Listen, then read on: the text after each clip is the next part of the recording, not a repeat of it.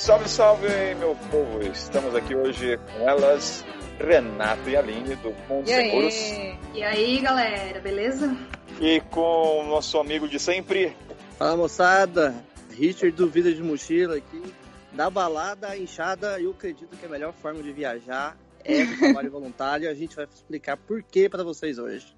é? mim, o braçal é onde você cria conexão, cara. Essa é a minha frase. Pegue na enxada que você vai pertencer à comunidade. O- Cara, a gente já pegou na enxada e só foi a gente mesmo. A família não, não ajudou em nada.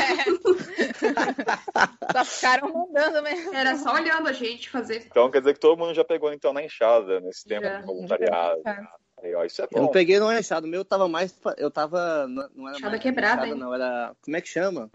Era um machado, cara. Tinha que cortar lenha, meu irmão. Chegou a ter bolha na mão? Cara, tinha, mas eu curtia, cara. Eu tava me sentindo um Viking lá. Eu sou de Goiânia, cara. Não tem nem madeira aqui, tá ligado? Então só de estar cortando lenha, coisa que eu só via em filme, Cara. eu tava me divertindo. Bolha Ah. na mão aconteceu muito, né? Nossa, muito. Todo, e, e sempre depois da bolha, você coloca a mão ali na água quente, com sal. Chegaram a fazer também esse procedimento? Não. A gente ia na marra mesmo. Aí Dava um deixou a bolha. ali, deixa sarar. Vamos começar então pela primeira pergunta para as meninas. Meninas, quais foram os tipos de trabalho que já fizeram nesse tempo de estrada? Então, a gente já fez tudo que é tipo de trabalho, na verdade, assim. A gente já fez desde. Podemos citar aí por país, na verdade, acho que fica mais fácil até. A gente meteu a enxada mesmo ali na ação em Portugal, no primeiro Orcaway. Mas era, meu, era tenso porque não tinha material. Então era ou era quebrado, ou, meu, era tipo muito arcaico o negócio, sabe? Já Então foi o esse foi um pouco projeto. pesado. Mas Foi. foi a primeira experiência. Um É, eles não tinham o suporte necessário para receber o workaway, sabe? Para receber a gente. Então foi um pouquinho complicado, apesar dessa, da família ser incrível, teve esse lado um pouco mais arcaico mesmo. É, e era um matagal mesmo, assim, era mais alto que a gente, a gente tinha que cortar os negócios, então foi pesadinho, foi pesadinho. E aí depois de Portugal a gente seguiu pra Alemanha e É. a gente cuidou de criança. Aí lá foi, meu, foi da água pro vinho, assim, lá a gente tinha todo o conforto necessário, top demais, assim. E aí a gente só cuidava de criança, falava um pouco de português. E limpava a casa, né? Isso, mas era, ah, lá foi muito tranquilo, assim, era Então era muito mais- conforto. Era, é, vocês então estavam como babás, é isso? Era mais a ideia central era ensinar português para as crianças e ajudar em, em trabalhinho da escola, coisas assim. Mas também a gente acabou fazendo comida todos os dias, almoço e janta todos os dias e limpar a casa. Em Portugal cozinhar? também a Sim. gente se vira, né? A Se gente, vira. a gente cozinhou em todos os lugares, né? Todos os lugares que a gente passou, a gente cozinhou praticamente. É menos no teve- Egito, acho, e na Jordânia. É, é verdade. Aí depois da Aí Alemanha, Fomos pro Egito. Aí do Egito também foi muito legal, porque foi trabalho com que a gente gosta mesmo. A Aline tirando foto e eu fazendo vídeo. E a gente também desenvolveu um site lá pra, pra ele, que o site dele tava bem ruimzão. Ajudou no marketing geral, assim. Isso. E foi Lá a experiência mais louca de todos, né? Mas talvez a que mais tem história para contar, assim. chegaremos lá. Chegaremos. É. Aí depois do Egito fomos para a Turquia, é isso? Não, para Turquia não, para Jordânia? Depois do Egito, a Israel, foi... Israel, Israel. Israel. Israel, a gente trabalhou numa guest house. Uma guest house. Aí, isso, daí a gente fazia a limpeza dos quartos, organização em geral. Era bem Jardim legal também. Cortar Isso. grama com a roçadeira. A gente passou muita roçadeira lá, que era bem grande o lugar. E limpeza da casa. É, depois da Jordânia, foram para Israel.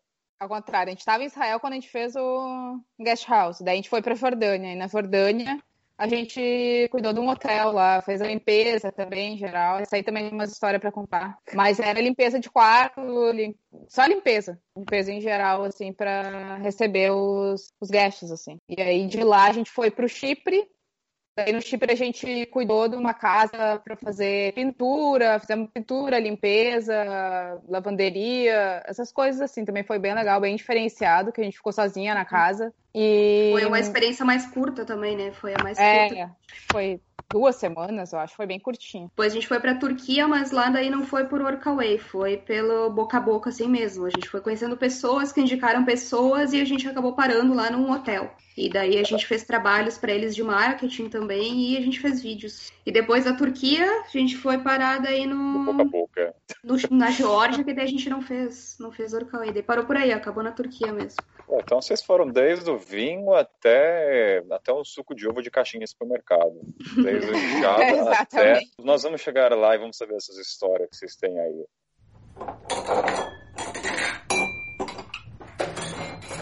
Vamos agora para o Mr. Richard. Richard, que tipo de trabalho voluntário e work exchange tu fez nesse tempo de estrada? Cara, eu fiz em quatro lugares, assim. Como eu tava com esse projeto de, de atravessar a América Latina sem avião, um dos aspectos do projeto seria divulgar a maior quantidade de hostels que eu entendesse é, ao longo de todo o trajeto. Então eu criei um material assim onde eu divulgar especial para hostel e tudo. E eu fiz parceria, cara, com mais de 90 hostels si. Então eu já estava com uma arma para isso, para era parte do projeto. Então todos os voluntários que eu busquei foram diretamente em hostel. O primeiro foi é, no Uruguai. Cheguei no inverno do Uruguai. Então foi bem tranquilo assim. A menina falou que se eu tirasse algumas fotos do rosto e cortasse a lenha, deixava lá. Então eu cortava lenha mais ou menos uma hora e meia, duas horas por dia. De resto eu tirava umas fotinhas ali e passou. Depois eu fiz no Chile, em Pucón, onde eu ajudava pintando cerca, de vez em quando eu ajudava na recepção, é, de vez em quando eu ajudava a fazer comida para os hóspedes, assim, que é aquele o, o, community dinner lá. E depois eu fui para Colômbia. Eu estava em Guatapé. Esse aí era um party hostel, cara. Então o trabalho era no bar mesmo, servindo os bêbados, separando briga de casal. aquela, aquela loucura colombiana, cara. Porque o colombiano bebe muito, cara. E eu que sou cachaceiro, eu falava, cara, colombiano. Tinha dia que eu falava, certo. cara, se ninguém suicidar hoje aqui, já tá tudo certo, cara. Entendeu? Porque era sinistro, assim. Então, esse, era, esse foi o mais pesado no aspecto é, psicológico, assim, porque era realmente muito trabalho, entendeu? Às vezes eu chegava no bar 5 horas da tarde, eu saía 7 da manhã, que é a hora que os bebês paravam de beber e eu podia Exato. fechar, entendeu? E bastidor, você conseguia beber de graça?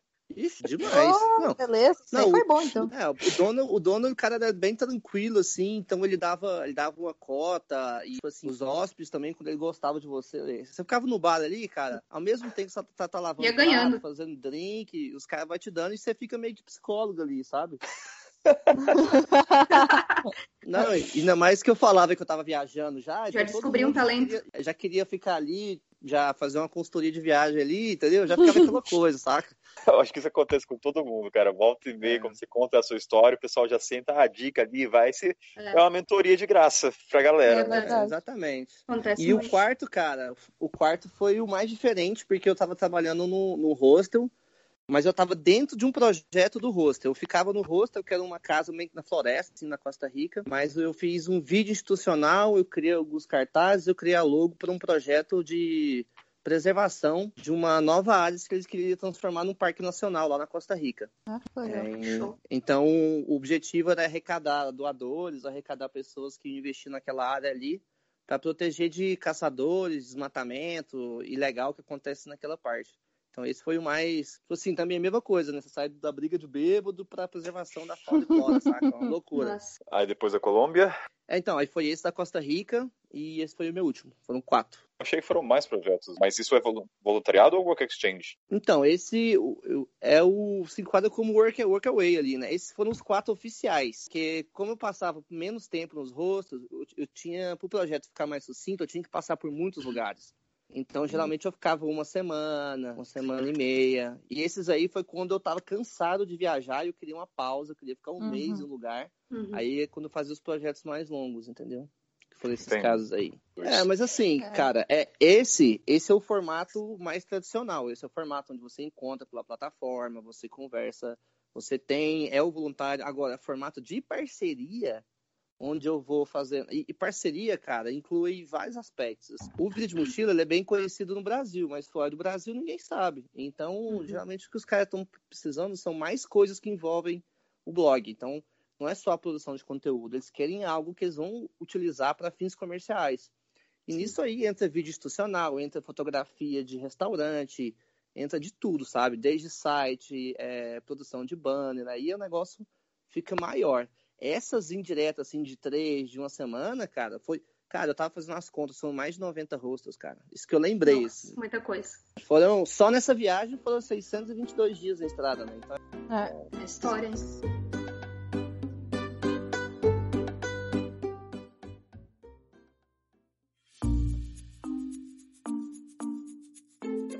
E agora perguntar para vocês, vocês usaram quais plataformas?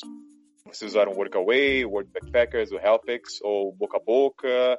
E por que que vocês escolheram? Quais foram os fatores que levaram você a um ou não ao outro? Então, eu e a Renata, né, para o Mundo Sem Muros, a gente sempre usou o Workaway. É, nossa decisão assim maior de usar o Workaway é porque a gente queria alimentação, né? A gente prezava por essa economia assim da alimentação e normalmente, pelo que a gente percebeu, a maioria era mais fácil de encontrar as três refeições do que o Worldpackers. Então, foi por isso e também por, por ter mais opções de quarto privativo, assim, né? Como a gente é casal, tudo mais, ter pelo menos esse momento aí nosso num quarto privativo. Acho então, que essas duas foram as principais as principais questões assim que fez a gente escolher usar o Workaway. Mas também a gente teve uma que foi no boca a boca, né? Como a gente comentou na Turquia. Como é que foi esse boca a boca? Se puder detalhar. Vocês chegaram na Turquia? Então, na Turquia, a gente pegou um Airbnb para ficar lá. E essa, essa guria, que era na, compartilhado um apartamento com ela, né? Ela tinha um quartinho compartilhado. Uh, a gente virou amiga dela, assim, ela levou a gente para conhecer um dono de uma agência de turismo. Isso depois da gente bater perna, assim, procurar emprego. A gente estava na, na, fissura de conseguir algum dinheiro porque a gente estava quase sem dinheiro. A gente estava batendo perna pela cidade, entrando em hotel, entrando em restaurante, tentando oferecer alguma coisa. E daí a guria levou a gente lá. E esse cara, ele tentou ajudar a gente, esse dono da agência tentou ajudar. E passou o contato de outra pessoa que morava em outra cidade enfim, resumindo, a gente começou a conversar com ele também e ele disse que queria a gente lá para ajudar no hotel, para produzir vídeo, esse tipo de coisa assim. Daí a gente foi para lá e ficou, deu tudo certo. Conseguiu tirar uma grana? Não, foi só só work exchange mesmo. É. Grana nenhum. Até a gente tinha, a gente tinha a ideia de tentar ganhar dinheiro lá de alguma forma, mas no fim não, não rolou, não. Como é que vocês escolheram esses projetos? Foi na base da qualidade da hospedagem, da localização, da rota? Como, como, como é que vocês escolheram esses projetos? A gente precisava primeiro, bah, tem que ter alimentação, né? Porque isso faz muita diferença no nosso uh, budget ali. Então, primeira coisa tem que ter alimentação. Aí na segunda, bom, tem quarto privativo? Não tem. Se não tem, é, é hostel? Não é? Então é bem nessa. A gente vai meio que um caminho, assim. Primeiro, alimentação, depois o quarto, e é claro, o tipo de experiência, se o cara tem reviews também, isso é muito importante, a gente considera isso bem importante. Se tem outras pessoas que já deu alguma crítica ali ruim, boa, quais foram, se é muito difícil de se locomover do lugar, porque às vezes fica em fazendas, né, lugares mais afastados, como é que a fa família lida com isso, eles ajudam, não ajudam com transporte. Então, tudo isso a gente acaba botando na ponta do lápis, assim. E o, a gente saiu do Brasil sem ter nada de planejamento, quer dizer, quase nada de planejamento né, para onde a gente iria. A gente não tinha uma rota planejada, a gente não tinha nada. Uh, a única coisa que a gente planejou foi os dois primeiros países. E o primeiro Work Exchange, que foi em Portugal. A partir daí, a gente foi vendo o que, que acontecia, sabe? A gente não tinha na estrada. A gente ia dando uma olhada, ia pesquisando, ia mandando mensagens da hora. Tipo, é, duas semanas antes da gente querer sair do lugar, a gente começava a mandar e-mails, conversar com as pessoas e ia pro, pro lugar. Tipo, de Portugal para Alemanha, a gente não queria ir para Alemanha, sabe? A gente não tinha é, expectativa de ir para lá, mas acabou acontecendo. Então não foi nada, quase nada planejado, assim. Foi. Vamos ver o que, que acontece.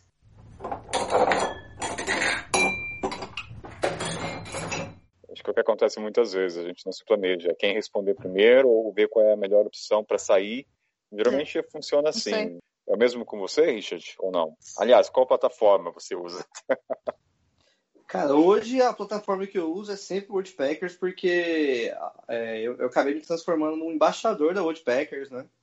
Então oh. já virou parte do meu trabalho divulgar Woodpackers e estar tá sempre com eles. Mas no começo, cara, o primeiro que eu consegui foi boca a boca mesmo. É, foi quando eu cheguei no Uruguai, eu, eu, tinha reservado uma noite no hostel. A princípio eu mandei algumas mensagens de parceria e os hostels que a galera tinha indicado estavam fechados por conta do inverno, então não tinha muitas opções. E hum. eu estava tomando muita resposta negativa. Aí eu reservei um, uma ou duas noites no hostel. Eu falei, ah, deixa eu chegar lá, que de lá eu mando, ou de lá eu tento conversar com as pessoas para conseguir. E nesse hostel lá onde eu cheguei, a dona falou que o hostel estava bem vazio, etc. E não tinha voluntário, ela estava sentindo falta de voluntário. Eu falei, olha, eu posso, eu, eu posso ser voluntário então. Só que eu preciso de um prazo menor, entendeu? Porque ela queria que eu ficasse lá um mês e não tá pretendendo ficar um mês no Uruguai. É, tipo assim, em um, em um só lugar, né? Aí a gente hum. meio que entrou num acordo e eu ficava cortando a lenha, né? Fazendo é, serviço de fotografia, as coisas mais simples. Depois disso, a Wordpackers entrou em contato comigo, perguntar sobre a plataforma. Eu já tinha, eu já tinha é, ciência da Wordpackers, é, mas eu estava sempre olhando a Wordpackers e a Workaway. Eu falei assim, ah, o que eu tiver a vaga, eu vou cadastrar primeiro, entendeu? se eu achar uma vaga que eu, que eu goste muito, sabe aquela vaga que você brilha os olhos, você fala assim, cara, é isso. Uhum. Entendeu? Aí eu falei assim, ah, eu vou olhar nos dois. O que tiver essa vaga, eu vou eu vou, vou me candidatar e vou pagar a inscrição, né? A, a inscrição anual. E nesse meio tempo a Woodpeckers entrou em contato comigo, cara. E aí desde então eu venho usando a plataforma, sempre com as vagas da plataforma. A Worldpackers ela é nova, brasileira, né? Ela chegou para concorrer com a Workaway, que já é antigaça, é tipo dinossauro, pioneira, né? Então é uma briga, é uma briga até desleal. É. Mas eu acho que a Worldpackers vem mandando até bem, assim. E ao meu ver, as vantagens, assim, eu posso. Eu vejo que tem menos concorrência. Entendeu? Porque é o seguinte, o cara, você vai mandar na Worldpackers, você vê lá que três pessoas candidataram a vaga, duas pessoas. Agora, se for no Workaway, é quase um vestibular, dependendo da situação. é verdade. Entendeu? Então, isso é, um, isso é, um, ponto que eu, que eu acho que é positivo. E os, e os filtros, cara, é muito mais fácil você achar uma vaga que você quer, enquanto no Workaway tem tanta vaga que você demora mais tempo. Não tem os filtros lá, eu não posso colocar, ah, eu quero três refeições, é, eu quero trabalhar com permacultura, pá, pá, pá, sabe? Isso você tem tudo então... É, não estou defendendo a workaway. Você, você hoje em dia dá para filtrar por setores de família, ensinar inglês. Tipo de acomodação, dia, né? É, hoje em dia tem uma, eles deram uma aprimorada. Depois, hoje em dia tem até um aplicativo depois de tanto tempo que já estava na hora. Ah, não. Nem sabia. também não. Nossa, demorou, porque para mandar mensagem tinha que abrir pelo browser, aí mandar e-mail. Hoje em dia tem um aplicativo ali, tem um chat, eu acho que é muito Nossa, legal também do. Eu não sei do World Backpack, mas do Workaway hoje em dia tem a. Tipo, você vê quem está próximo de você. Tanto os viajantes como os hosts. Então, você quer encontrar um parceiro de voluntariado, você manda uma mensagem rapidamente. Tipo uhum. assim, a Aline está 20 quilômetros de mim aqui no Egito. Ó, oh, Aline, eu tô com o Kainan, tô indo no projeto, quer topar junto. Então, é, isso facilita, ba facilita legal, bastante. Ah, que da hora. Não, na época, na época que eu tava buscando, não tinha isso. Depois eu meio que me ceguei, né? Porque eu fui direto com a Wolfpackers uhum. trabalhando assim, então nem, nem acompanhei essa evolução aí. Mas que legal, bom saber.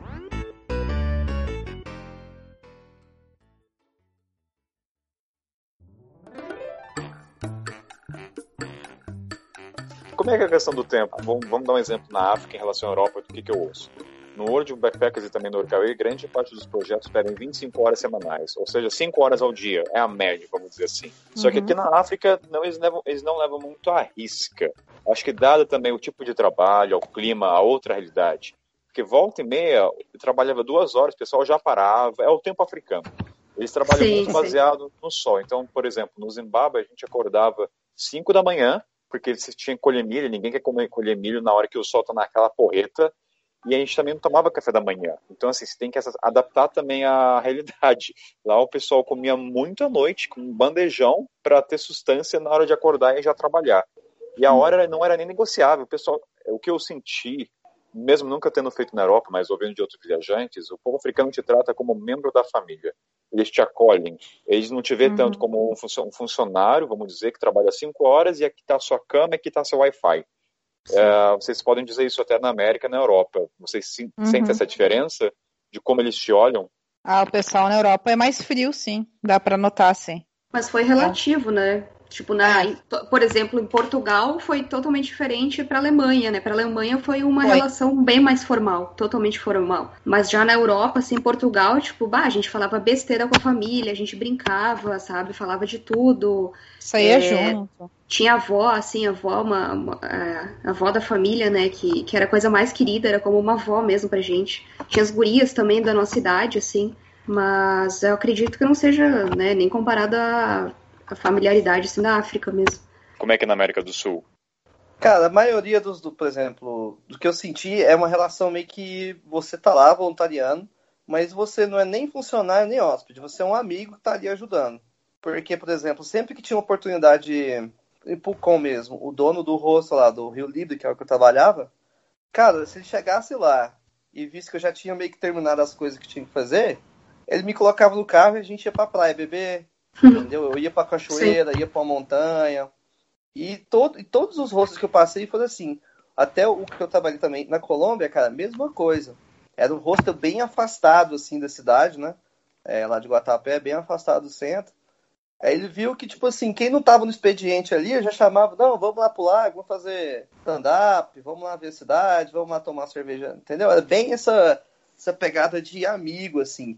O único que teve uma, uma coisa mais de funcionário foi o da Costa Rica, mas os donos do, do estabelecimento e da ONG eram alemães. Eles já moravam na Costa Rica há 10 anos, entendeu? Então já tinha essa gestão da Alemanha que as meninas falou aí, né? Que aí é mais, mais cético, assim, né? Mais é centrado.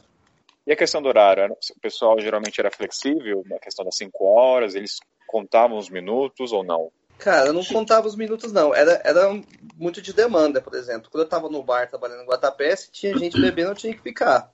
Aí depois dessas horas que eu, essas horas que eu acumulava, eu podia meio que folgar e cobrir de um outro horário que eu poderia estar trabalhando, entendeu?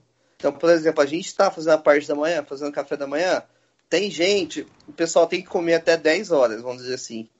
Mesmo que seja no seu expediente, mas você já passou o café da manhã para todo mundo já atendeu todo mundo, já limpou todos os pratos, deixou a cozinha limpinha, cara, você meio que tá livre ali, entendeu? Aí já é mais flexível. Acho que é mais é. em cima do resultado do que do horário. É verdade. Com a gente é a mesma coisa, assim, nunca teve uma, um horário certo, assim. Na verdade, na Jordânia foi, foi o lugar que teve mais horário certo, né? Que era, é. acordava aquela hora, aquele horário, começava aquele horário e acabava o horário certo também, né? No Jordânia foi o mais verdade. No restante era tudo, ah, enquanto terminar isso aí, beleza. Tipo, em Portugal, em Portugal a gente até combinou de, ah, vamos trabalhar, vamos pegar o horário de amanhã, juntar com hoje, trabalhar o dia inteiro hoje, amanhã ter o dia livre, sabe? Daí a gente pegava ia para ia conhecer as cidades. Em Israel também foi bem flexível. Tipo, se a gente quisesse ficar três dias fora, a gente pegava e saía, sabe? É, teve até uma, uma vez que ele, meu, ele comprou uma barraca pra gente, ele alugou um carro pra gente, falou, vão, só vão. E deixou a gente ficar um dia fora, assim, a gente foi acampar e tudo mais, pagou tudo pra gente, porque a gente trabalhava direitinho também, né? A gente cuidava tudo de que tinha que cuidar e era bem tranquilo.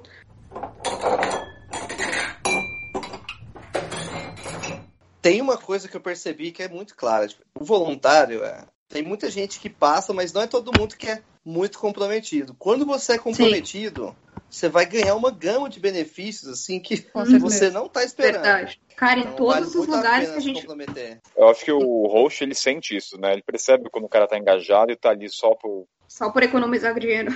É, eu acho que é um, é um mix, é um balanceamento dos dois. É claro que tem o objetivo de gastar menos, mas ao mesmo tempo ah, você, você, tem que criar uma conexão, senão uhum. você vira um tanto que a maioria dos projetos é, que eu vi de host, o cara pede para você entreter a galera, conversar com os convidados, os clientes. Então não é só você estar tá ali no bar e servir a bebida. É como o Rich falou, você vai ser um mentor, um conselheiro de casais, enfim. Aí o pessoal tem gosta de você. Conexão. A pessoa gasta mais a bebida, ele vende a bebida mais cara, ganha comissãozinha, né? Quem sabe? Cara, existe, existe esse voluntariado que você tem que fazer exatamente isso na Colômbia. Sério? Em Medellín. Sério, exatamente isso. O, que você, ele te conta lá no cargo é, ah, é tipo interno, um negócio assim. Mas, cara, o que, que você vai fazer basicamente? Você vai se comportar como hóspede e seu papel é fazer que as pessoas que estejam hospedadas naquele, naquele hostel tenham uma experiência muito boa. Ou seja, você vê aquele cara alone ali no computador, você vê ah. que o cara tá meio chateado, você chega lá, e aí, beleza, puxa papo com todo mundo, Nossa, que mão, hein? É, é, é tipo um jogos. É um voluntário paisana. A paisana. Nossa, a gente é social pra isso. Voluntária paisana, cara. É exatamente isso. E tem muitos lugares assim, principalmente na Colômbia. Ah, eu já prefiro você... pegar uma enxada, então. Mas, mas você se identifica como assim, ah, se o cara te perguntar o que, que você faz, você fala que você tá voluntariando ou você fala que tá viajando? Cara, eu nunca fui o paisana. Eu não sei direito, mas eu, mas, eu, tipo assim, tinha, lá no de Guatapé tinha uma menina. Ela nem falava que tava voluntariando, não, só falava que tava lá. Ah, tô aí, ué. tipo assim, se você, se, se, você não tiver de trás do balcão, ninguém vai te perguntar isso. Claro. Essa pergunta só rola quando você tá lá no balcão, as pessoas estiverem trabalhando. Agora, quando as pessoas veem você chamando o pessoal para beber, ninguém vai imaginar que isso é um, é um voluntariado, entendeu? É só quando alguém pergunta quanto você tá aqui, ah, tô só 40 dias. Aí você. é, é.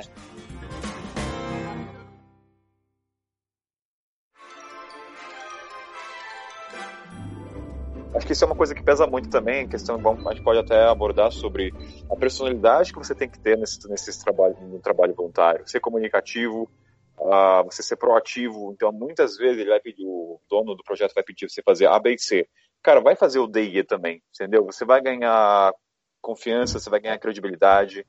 Então, é você se doar um pouco a mais. É claro que tem um limite, tem um teto, mas, cara, às vezes você acabou coisa antes, às vezes você não tem o que fazer. Às vezes, volta e meia acontece nos projetos que eu fiz, você acabou o que tem que fazer, cara, você pode fazer mais coisas, você vai lá ajudar. Nossa, o... a gente fez muito isso. É, ajuda o fulano que tá carregando, tora sozinho. E não é nem questão de voluntariado, é uma questão de valores. Tá vendo o cara tá sozinho carregando tora? Vai lá e dá uma mão extra, entende? Não é. Empatia, né? Exatamente. Vocês passaram por isso? Teve uma história engraçada que a gente ri até hoje ali, né, em Portugal, na nossa primeira experiência. Porque, cara, a gente já fazia um monte de coisa, né? A gente, a gente limpava a casa inteira por dentro. É, ainda tinha lá fora para cuidar, que não era pouca coisa. Daí a Renata, ela olhou para cima, assim, viu um monte de pontinho preto, assim, uns mofos no teto. Ela, ah, vamos limpar esse teto aqui. Cara, meteu uma escada lá e começou a limpar, esfregar aquele teto. A gente ficou horas lá esfregando e não acabava nunca, sabe? Depois, puta que pariu, o que, que a gente foi limpar esse teto? Que e elas é. incentivando a gente a continuar, continuar, que tava ficando lindo. E daí a gente passou uns três dias limpando aquele teto. Cada ideia. E com uma dor no ombro, assim, uma dor no braço, e pá, que arrependimento de limpar aquele teto. E coisa assim, né? Mas tu acaba fazendo, deixa o pessoal feliz, tudo ok. Já teve algum trabalho que pediram e você negou porque você não tinha habilidade, não se sentia confortável? Eu já, eu já neguei algumas coisas, porque o cara queria que eu construísse. Ele queria que eu construísse uma empresa para ele, entendeu? Basicamente era isso.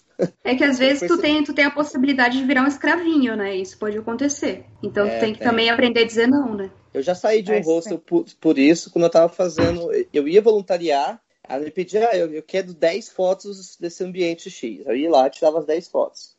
Aí a gente já tinha combinado que eu ia trabalhar com fotografia e tinha combinado que eu ia trabalhar com um formato de vídeo. Aí ela viu um formato de vídeo, pediu uma pra fazer mais três. Aí eu fiz mais três. Aí depois ela começou a pedir mais coisa e queria que eu fizesse para outro hostel dela. Aí eu falei, não, Nossa. entendeu? Não. Ah, tem o um limite, é. né? É, não. Aí, é, esse é o limite aí, que a gente aí, tava conversando, né? Aconteceu ah, com a é? gente também de acabar fazendo muito mais do que era do que está escrito lá, né? E até às mas vezes tu se surpreender. Mas também já aconteceu no Egito que o cara mandava a gente parar de trabalhar. Ele olhava assim pra gente assim, que a gente ficava. A gente trabalhava bastante porque era o que a gente gostava, né? Então a gente tirava foto e fazia vídeo. A gente ficava lá muito tempo em cima daquilo, editando, da edição, né? Dando melhor, né? E ele, parem de trabalhar, chega disso, vamos, vamos sair. Vamos dar um rolê. E ele mandava a gente parar de trabalhar. Então já teve os extremos, assim.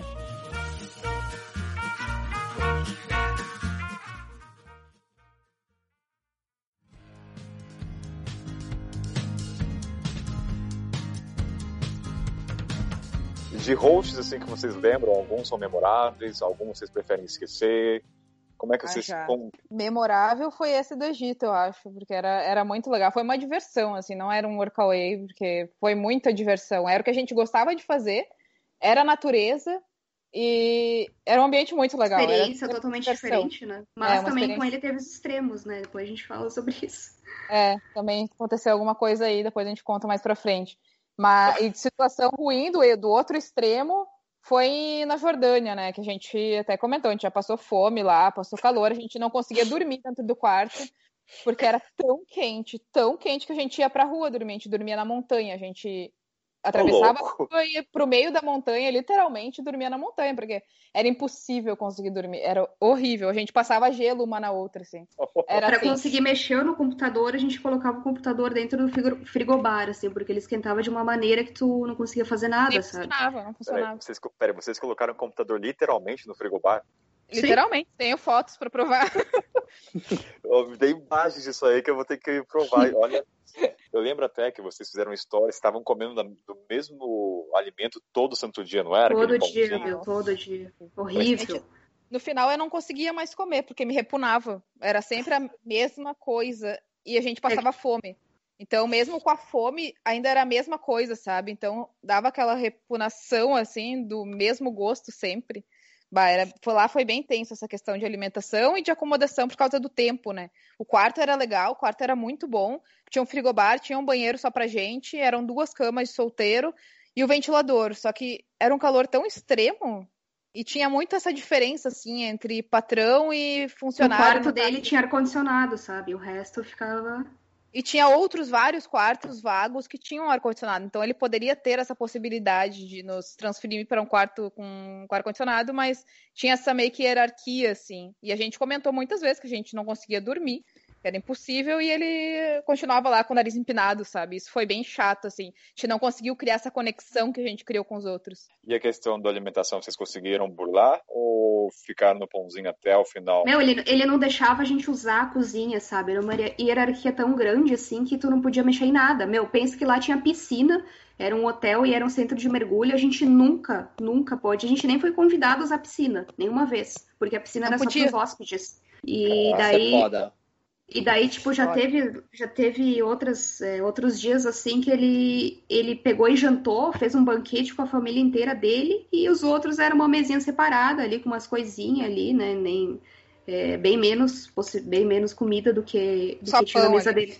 E no, é, essa, essa, coisa de usufruir o espaço acontece também com o rosto, Richard? Tipo, a piscina, o cara fala pode usar a piscina ou não? Tem essa restrição com o voluntariado? Cara, nos lugares que eu fiquei, o fato de você ser voluntário, você tinha até mais benefício que o hóspede, entendeu? Você podia usar tudo. Às vezes a gente tinha quartos melhores que os dos hóspedes. É, já teve. Usa tudo, piscina. Esse rosto de Guatapé, cara, por que, que eu fui pra lá? Eu tava viajando sozinho há muito tempo, né, cara? Então eu tava me sentindo meio solitário, assim. E como eu passo muito rápido por conta do projeto, eu não criava tantas relações, assim, eu acabava que eu não criava intimidade com ninguém. Aí eu vi esse hostel, que era em Guatapé, que ele ficava a 25 quilômetros da cidade, assim, da, da, da, de uma cidadezinha maior lá. E então ele ficava isoladão, cara. Então pra você chegar lá era mais ou menos 40 minutos, uma hora de carro. Só que ele era na beira de um lago, tinha uma piscina que parecia. Da... Ah, a casa, cara, era de um traficante antes, só pode, cara. cara uma piscina gigantesca, lago privado, vista pro penhol de Guatapé, que é tipo o pão de açúcar que tem lá. Eita! Ah, não, feita, não, casa de traficante, assim, colombiano, uma coisa de louco. e a gente podia usar tudo, cara. Usava tudo que os hóspedes podiam, a gente comia menos as coisas que eles comiam. A gente tinha desconto de 50% no restaurante. Então, cara, era muito bom, assim. Eu nunca tive, nunca passei por isso de. Porque quando eu comecei a passar por uma coisa assim, eu já meio que eu já meio que saí em dois, três dias, entendeu? Eu sou muito impulsivo, cara. Então quando eu vi que o negócio não começava a vingar, eu já, já saía. Então, por que, que a gente não saiu? A gente com certeza iria sair, né? A gente estava se sentindo mal. Mas logo que a gente chegou ali nesse Urukaway, eu tinha encomendado a minha câmera no, na Amazon, porque a gente tinha perdido a câmera anterior na, lá na, no Israel. Então eu tinha que esperar chegar a câmera, sabe? Não tinha outra possibilidade. A gente ficou preso. Era uma prisão ali, era uma prisão.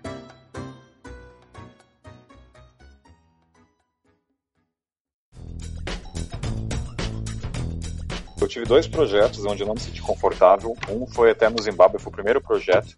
Passei fome, porque eu nunca vou esquecer. A mulher era uma magérrima e tinha uma filha, então ela era uma mãe divorciada. Ela era, tem toda aquela vibe de alimentação vegana, até aí tudo bem, nenhum problema, dá para se adaptar, eu acho que tem que se adaptar em relação a isso. Uhum. Só que, meu, ela comia comida de passarinho. E assim, eu não sou um cara pequeno. Cara, eu trabalhava no braçal. Ela ficava só na casa dela, lendo livro, sei lá, sei lá o que ela fazia. Sim. A primeira refeição, beleza, pouquinho. Aí na segunda, eu falei, meu, tem um pouquinho mais, sabe? Eu sentia fome. E foi minha primeira experiência como voluntariado. Eu falei, caralho, será que vai ser assim sempre? Sim. E por que, que eu não saí? Eu poderia ter saído antes, sim, mas o problema é, uh, na África, os projetos não são tão próximos. Você não consegue encontrar um projeto assim a 20 quilômetros de você. Vai ser a 400 quilômetros do próximo projeto. Uhum. E tem a questão também de responder. Você tem que dar um tiro de sniper, é um tiro certeiro. Eu acho que você não pode dar margem para ver um projeto e não ter a certeza absoluta que vai ter alguém ali te recebendo. Às vezes é preferível você passar, estrangular a situação de passar fome ou não gostar, até você ter a certeza que o próximo projeto você vai ter onde ficar, porque é muita energia envolvida. Eu estou é pressupondo que na América do Sul os hosts são próximos, tem bastante opção na América do Sul, em comparação com, com a África. Então, tem muito. Né? Então você tem mais opções assim de querer sair e vou para outro projeto.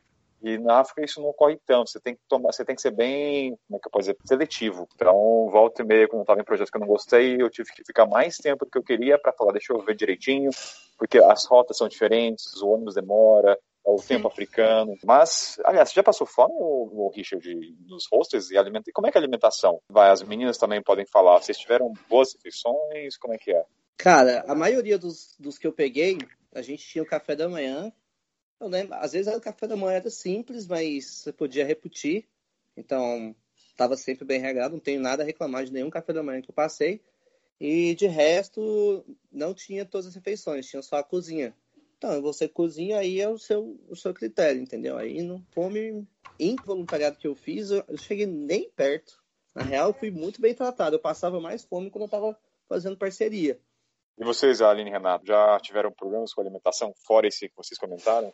Não, em, em Workaway, assim, foi a única experiência ruim mesmo com alimentação. O resto foi tudo tranquilo. É, e a gente sempre deixou claro que a gente era vegetariana, né? Então, a maioria das vezes foi a gente que cozinhou também, né? Acho que só no Egito a gente não cozinhou, mas na então no Egito e na Jordânia, é. E de resto a gente falava o que, que a gente queria comprar, assim, eles davam essa abertura, sabe? A gente fazia o cardápio, compravam, a gente fazia e estava tudo certo. É, e além da, das três refeições, também a gente estava livre para lanchar, sabe? Se tivesse alguma coisa ali para comer, a gente estava bem livre. Quanto a isso, foi, foi super tranquilo. Uhum. Às vezes levava a gente. Em Israel também ele levava bastante a gente comer fora também para provar comida bem típica, né? de diferentes lugares e pagava pra gente também e tudo mais.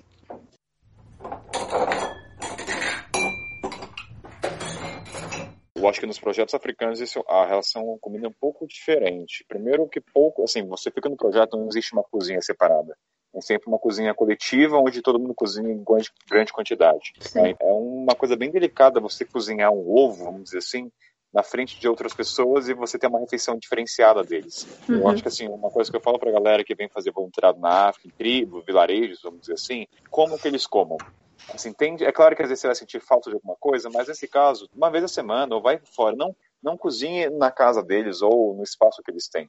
Eu acho um pouco de falta de respeito, entendeu? É a mesma coisa que você não tem como marcar com um ovo ou uma galinha, qualquer coisa que seja. Aí você cozinha na casa deles, eles vão ver você cozinhando. Então, assim, não, mas no nosso ter... caso, no nosso hum. caso, era cozinhar para todo mundo, né? Não só pra gente. A gente cozinhava para a família. Mas família era de quantas pessoas? Da... Família de quantas pessoas vocês estão falando? Olha, ah, o máximo que a gente chegou foi pra família de seis pessoas, mais a gente, né? Esse é, era o máximo, é, assim. Nunca foi mais caso, que isso. Mas nesse caso vocês cozinhavam como parte do voluntariado, certo? É, não estava escrito lá, né? Mas daí depois falava, ah, vocês podem fazer a janta, vocês podem fazer o almoço. A gente sempre acabava fazendo porque a gente preferia a gente fazer, então. Uh, se eles vão dar essa abertura de, ah, não sei o que fazer vegetariano, podem fazer, aí a gente acabava fazendo, porque daí já era mais ainda. Se eles davam essa abertura, é mais nosso gosto ainda, né? Então a gente acabava fazendo, sim. Mas aí era para é. todo mundo, né? Era pra galera toda. Não só pra gente. Então, é, a gente nunca cozinhou só pra gente, assim. Era sempre pra todo mundo. E se a gente cozinhava só pra gente, a gente sempre oferecia para todo mundo, assim. Tinha essa conexão, assim. A maioria dos voluntariados que eu fiz também, é, eu sempre buscava um lugar onde a equipe ia ser maior, entendeu? Porque eu tava buscando relação com pessoas. Eu queria me envolver mais do que ficar só passando. Sim. E a equipe de voluntariados, a equipe de voluntários é que fica mais tempo. Então é sempre uma equipe ali de cinco, seis. Lá no Guatapé acho que era mais, acho que eram oito pessoas e todo mundo cozinhava junto. Era uma janta, cada dia da semana uma pessoa cozinhava. Um dia eu cozinhava, outro dia o outro cozinhava. E a gente dividia tudo para ficar barato, entendeu? Já que não tinha a comida não estava incluída, a gente fazia uhum. isso e era muito bom sempre.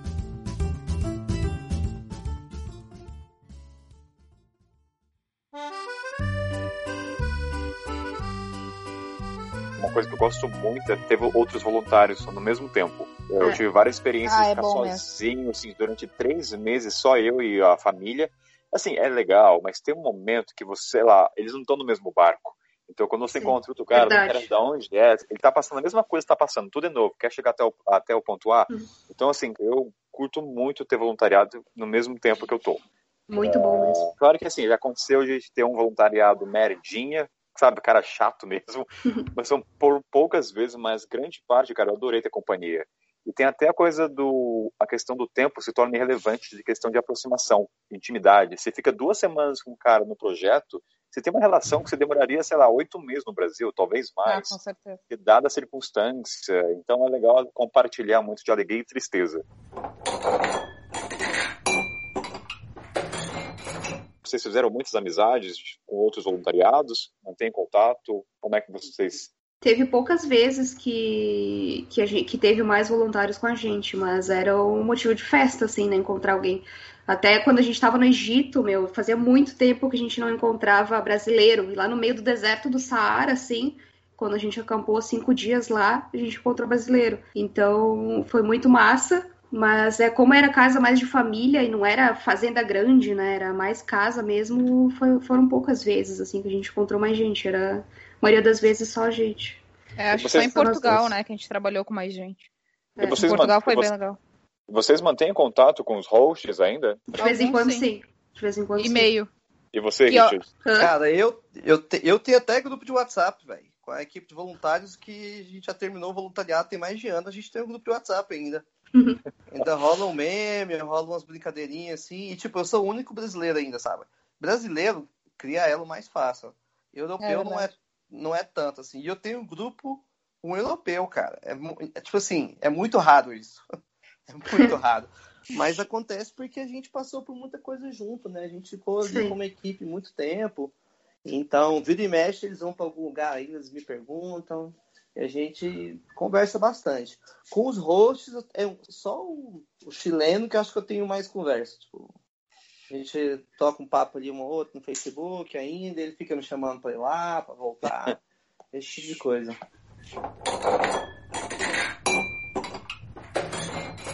Dado momento, cada vez a gente vai usar menos a plataforma. Em que sentido? Vou dar um exemplo. Se vocês quiserem vir para a África, vocês não precisam, assim, vocês me conhecendo ou conhecendo outras pessoas, já criam uma ponte. Você não precisa mandar uma mensagem uh, se apresentando. Ah, eu conheço o Kainan, o Kainan já falei.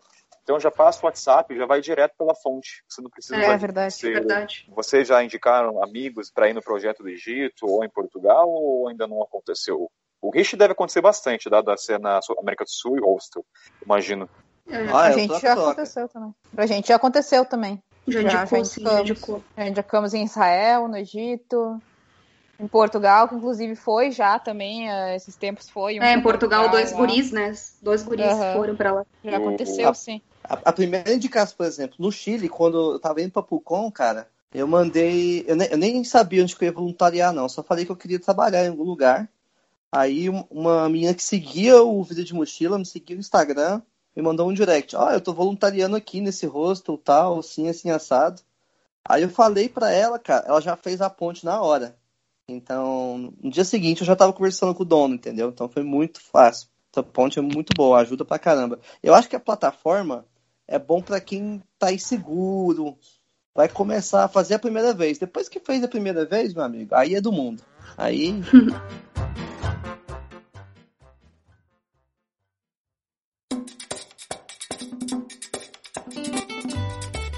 conselho vocês dariam para quem está começando agora, sem ter qualquer experiência, nem que esteja ouvindo o podcast? Vamos lá, como é, como é que vocês falariam?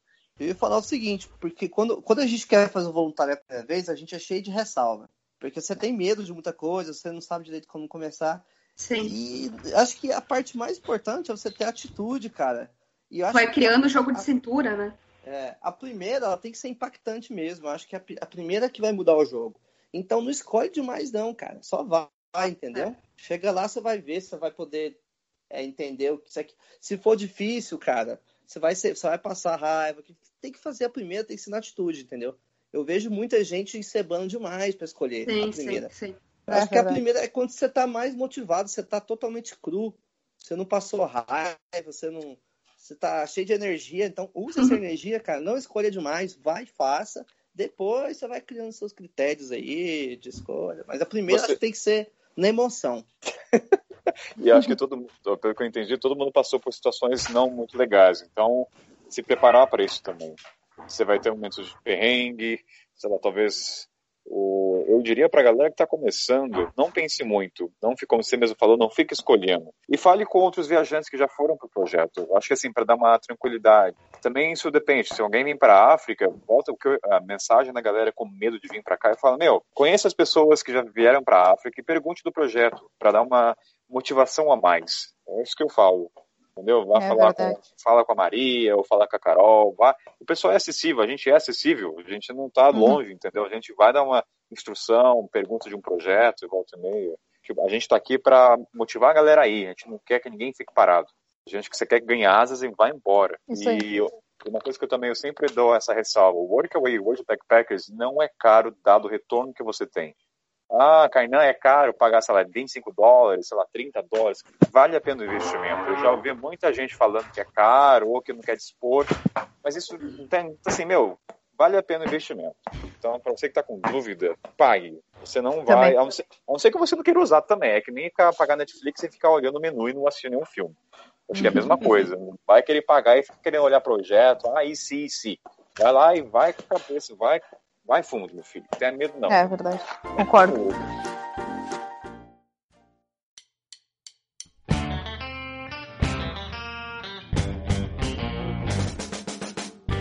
Agora uma pergunta que eu acho que muita gente tem interesse. Precisa saber inglês ou não? Vocês têm história em relação a isso? Como é que... Sim, muito. A linha então, é melhor para responder isso, né? Vai lá. Cara, eu saí do Brasil sem saber nada de inglês praticamente. É, eu até, assim, fiz um intensivinho, assim, de aula particular de inglês, mas é aquela coisa, né? Não adianta para nada. Só para tentar se motivar um pouco a aprender. Mas, cara, na hora do vamos ver, assim, eu senti muita dificuldade. É, eu me senti mal com isso, realmente mal, de não poder transmitir o que eu realmente queria e de não conseguir entender o que, a pessoa queria me dizer também, sabe? Toda aquela questão, assim, de contato mesmo, de criar vínculo, tu precisa do inglês, meu. Pelo, pelo, pelo menos para mim, sabe? Nos lugares onde a gente passou. É, foi bem, bem desmotivador, assim, eu não consegui me comunicar da maneira que eu queria com as pessoas. Mas também foi. É, tive que aprender, né? É ali que tu aprende. Então, no dia a dia, assim, cada vez ia melhorando um pouquinho, ia conseguindo falar uma frase, ia melhorando, conseguindo contar uma história. Mas eu acho, cara, para mim, eu acho que precisa, dependendo do lugar onde é que tu for. Acho que precisa, sim, pelo menos precisa saber falar sobre ti, tu precisa, sabe, criar um vínculo com a pessoa. Tu tá na casa da pessoa, na casa de uma família e não conseguir criar um vínculo é bem complicado. Mas eu tinha é. a Renata do meu lado que falava inglês, né? Então já era algo mais fácil. Mas se a pessoa vai é. sozinha. Mas uma coisa que eu sempre digo é, tipo, jamais vai negar uma oportunidade, tipo, ficar. Ah, não, agora eu não vou porque eu ainda não sei inglês, agora eu não Sim. vou porque meu inglês ainda não é bom. Eu acho que se tu fizer isso, nunca vai sair, porque tu vai achar sempre que teu inglês ainda não é bom o suficiente para tu conseguir se comunicar com alguém. E quando teu inglês estiver bom, tu vai achar alguma outra desculpa para te não ir. Então, é eu acho, meu, acaba mete a cara e vai, sabe? Não, sem desculpa, vai com teu inglês, tu vai conseguir se virar de alguma forma. Quantas vezes na estrada, pedindo carona, de várias formas, a gente não tinha como se comunicar com a pessoa, porque no caso a pessoa não falava nada de inglês, já aconteceu muitas vezes. E a gente se virava, sabe? Aconteceu muitas vezes. Quando eu comecei a aprender inglês, eu fui para Austrália, morei lá um ano e oito meses e eu não sabia nada de inglês também. Então eu passei pela mesma situação que a Aline, sabe? Eu também tive que me virar a aprender o inglês. Então eu acho que isso não tem que ser um porquê de tu, não, não vou para essa experiência porque eu não sei inglês. Eu acho que tudo isso é um aprendizado. A Aline acabou aprendendo. Hoje ela fala bem inglês, consegue se virar tranquilamente. É. E, consegue, consegue. E aprendeu na estrada. Aprendeu na assim, estrada. É a melhor forma. Aprende muito. Tem, tem, mas tem, eu acho que tem duas coisas que você tem que levar em mente, cara. Você tem que ter, de duas coisas, uma você tem que ter. ou você tem que ter força de vontade, todo jeito, ou você tem que saber a língua. Porque, cara, já, eu já vi duas experiências clássicas, assim. Lá no, no hostel de Guatapé mesmo, a gente trabalhava com bar e recepção que ficava um do lado do outro ali. E eu falo inglês, eu falo espanhol português, né? Por exemplo, tinha um menino de 19 anos, ele não falava nada de espanhol, nada. Sabe que é nada? Tipo, nada. E ele tinha que lidar com um colombiano bêbado. Ah, tipo assim, não é uma Acaba... situação confortável. Acaba mas se tornando mais estressante do que prazeroso, né? Sim, mas ele tinha atitude. Ele chegava, tipo, o cara falava, ele fazia o gesto, ele pegava, entendeu? Ele conseguia resolver. Já tinha um dinamarquês que tinha 26 anos, era bem mais velho que o menino 19, mas ele não tinha atitude. Ele não falava é. nem espanhol, nem inglês. Aí quando né, chegava aquela pessoa já falando duas vezes assim, ele já me puxava para resolver a situação para ele, entendeu? Ah, Richard, resolve aqui. Ah, resolve aqui, saca? Eu ficava meio que. Eu, eu tinha que cuidar ali, entendeu? Um momento com, com os meus filhos ali, porque eu era o único que falava todas as línguas que, que eram habituais ali, por exemplo. Na cozinha ninguém falava inglês, só espanhol. E na frente o pessoal falava. Tinha muito gringo, né? Os gringos falavam inglês. Então eu tinha que fazer a ponte o tempo todo, saca? Agora, esse menino de 19 anos, ele não, ele não falava nada, mas ele resolvia. Ele nunca me chamava para resolver a situação para ele. Tipo assim, Richard, uhum. Eh, vem aqui falar com esse colombiano enquanto não tô conseguindo fazer o check-in dele, ele tá com algum problema. Agora, esse 26, ele não tinha atitude. Entendeu? É, acho que o mais importante é ter atitude de falar assim, olha, eu não sei, mas calma aí, eu quero me... É você colocar na sua mente que você quer se comunicar. Se você quer se comunicar, você vai. Sim, Acho que na viagem em geral, né? A viagem em geral, tu tem que ter, tu, meu, tu vai ter que meter a cara, independente se tu é, tu tem vergonha, tu é tímido, tu tá numa viagem ali, tu vai ter que aprender a te virar sozinho. Não, não interessa. Volta, né? Acho que você aprende na marra pela timidez. Aprende volta e meia eu encontrei voluntariados que não falavam nada de inglês, mas assim, nada. Eu lembro que teve uma vez que ela teve que explicar que ela queria comer galinha. Eu tava quieto, eu falei, você vai, você vai. É lógico. Cara, e ela fez o pó, pó, pó, pó cara.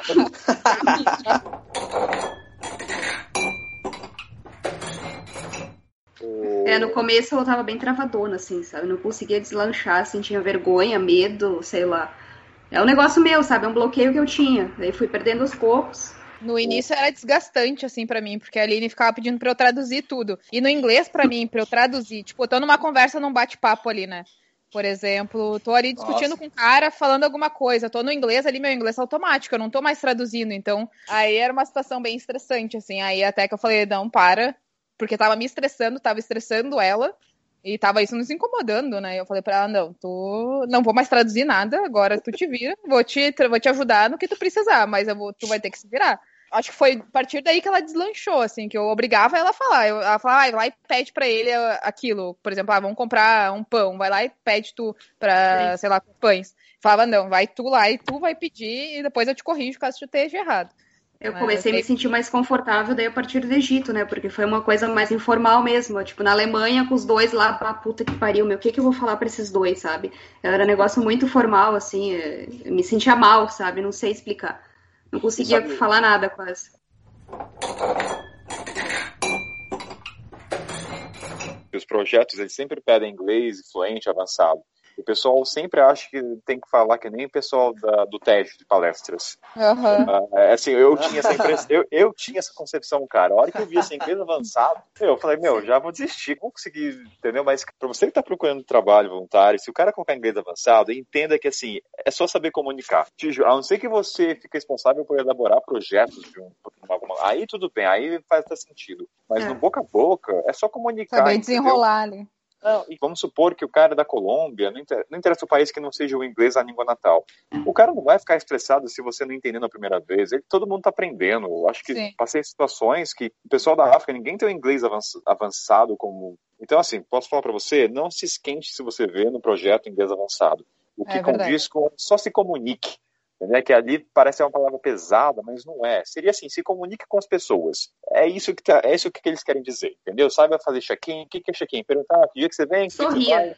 Sorria, exatamente. Mostra o dentão bonito aí, cara. Entendeu? Mesmo que seja banguela, mostra o dente de banguela com orgulho. Isso aí vai mostrar personalidade. Verdade. Eu tenho certeza que vai acontecer também uma situação onde você vai dar o clique, que é quando você vai começar a aprender, cara. Porque vira e mexe. Eu vou, vou colocar o meu caso, por exemplo. Eu comecei, eu já era, falava inglês fluente, mas eu nunca estudei espanhol. E eu tava no Uruguai mesmo, quando eu comecei, eu poderia lançar um portunhol clássico, falar devagar, que eu manteria a comunicação, só que eu não conseguia me expressar, eu não conseguia desenvolver uma conversa bem, porque eu não sabia espanhol. Aí o portunhol me incomodava. Então, quando a pessoa falava inglês, eu já entrava na minha zona de conforto e já soltava inglês. Sim. Só que aí, cara, em um determinado momento eu comecei a me envolver com a minha da Argentina. E ela não tinha, ela não falava tão bem inglês, então a gente falava espanhol quando você quer argumentar sobre uma relação, você vai aprender a língua. É aí Olha os, olha os amores voltando o coração. Então, foi, acho que foi quando mudou a chave, tanto que meu espanhol, a gente fala que é o o espanhol portenho. Meu espanhol ficou portenho muito tempo por causa desse relacionamento que foi uma coisa de um mês e meio viajando todo dia, assim. Não foi uma coisa tão longa, mas um mês e meio intenso foi suficiente para mudar a minha chave do espanhol, cara. Então, intensivão vai... ali. E dica do Richard é encontrar um parecer de outra língua, é isso? Então, esse é 100% de chance que você vai aprender, porque ninguém ninguém escuta um argumento, perde e fica calado. Tá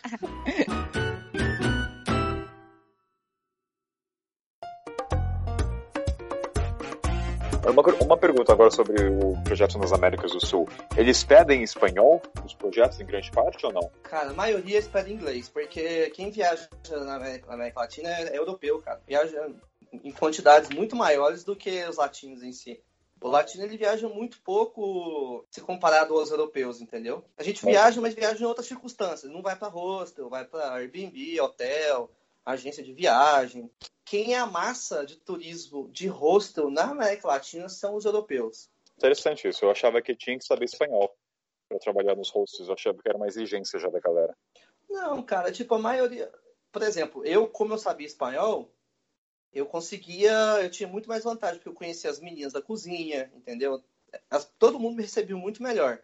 Lá na Colômbia mesmo, chegava lá o pessoal, atendia bem os hóspedes, mas eles não tinham uma boa relação com quem trabalhava nas outras partes, com o cara que limpa a piscina, jardineiro, entendeu? Porque eles não conseguiam conversar tão bem e o pessoal, ah, esses gringos aí, entendeu? Aí, tipo, eles, eles perdiam aí, entendeu? Eles perdiam nessa relação de. Tipo assim, cara, tem como você viajar na América Latina por seis meses sem conhecer nada de cultura local? Tem como. Porque é, é loucura, mas existe como. Se você se enfiar dentro de um hostel e ficar só andando com o gringo, dá pra você não conhecer nada de cultura local. Pra você fazer ah, cultura local, por exemplo, no meu caso, que trabalhava com hostel, eu trabalhava, eu ficava em hostel muito por conta do meu projeto. Muitas vezes eu fazia couchsurfing muito porque eu, tava, eu não aguentava mais ficar dentro de hostel, entendeu? Eu queria estar mais próximo ali da cultura local. Então eu tinha que me policiar para sair dessa, desse limbo, assim, e tá, tá criando meu projeto, criando minhas relações de uma forma mais distinta, cara. Mas tem como você ficar nesse limbo que é turismo rosto europeu e é totalmente possível, cara. Se você não se forçar, o máximo que você vai fazer é um walk tour ali, vai pra baladinha, mas isso aí não é conhecer a cultura, vocês sabem, né?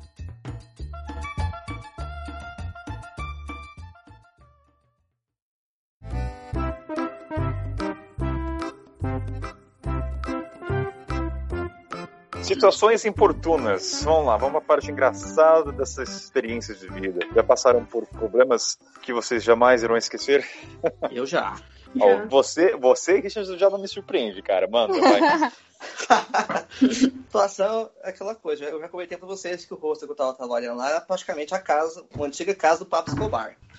Então, é bem. Esse rosto é bem afastado, é como se fosse uma fazendona. E para você entrar nele, o portão fica aberto, porque lá não tem. Assim, é isolado de tudo, sabe? Determinada noite, cara, era umas três e meia da manhã. E eu acho que era o meu segundo turno de noite, alguma coisa assim. Eu fazia, tava pouco tempo lá. E, cara, de repente, mano, chegou um, chegaram seis carros juntos, três e meia da manhã.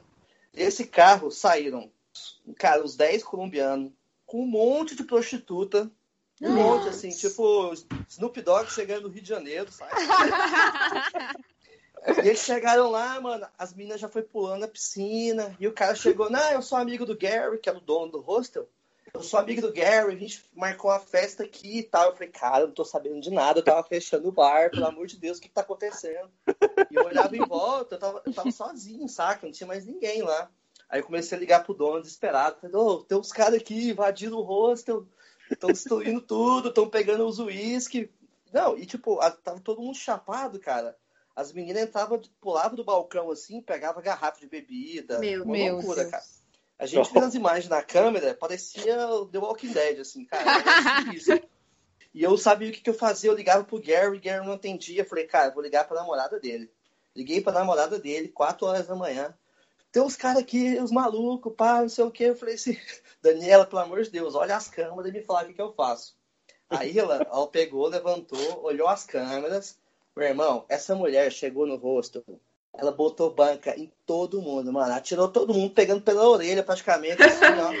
E foi tacando um por um, um por um pra fora do negócio. Empurrando bêbado, chutando os bêbados. Cara, foi uma loucura, cara. Eu, eu não sabia que eu fazia, saca? Ó, a galera tava tentando roubar o bar, só que ao mesmo tempo que ele tentava roubar o bar, ele falava o nome do dono. Aí eu falei, cara, se é o melhor amigo do dono, eu tô dando porrada nele aqui, tô expulsando ele, entendeu? Fica aí, aí eu ficava daquele em cima do muro ali, não sei o que, que eu faço, sabe? Nossa, que Poxa. péssimo, cara, que loucura. E no fim Aí não conhecia eles, então. Não, no fim conhecia, era amigo, só que ele é aqueles ex-amigos. É aquele cara que a pessoa não. Sabe, Não é assim, bem-vinda. É, não é pessoa bem-vinda, é um cara que. O cara chegou lá com uns 10 prostitutas, saca? O cara, o dono do rosto namora, ele, ele gosta de farra, mas ele não é desse tipo de pessoa. Então, provavelmente foi algum amigo de um passado pesado dele aí que chegou botando banca lá e sobrou pra mim, né?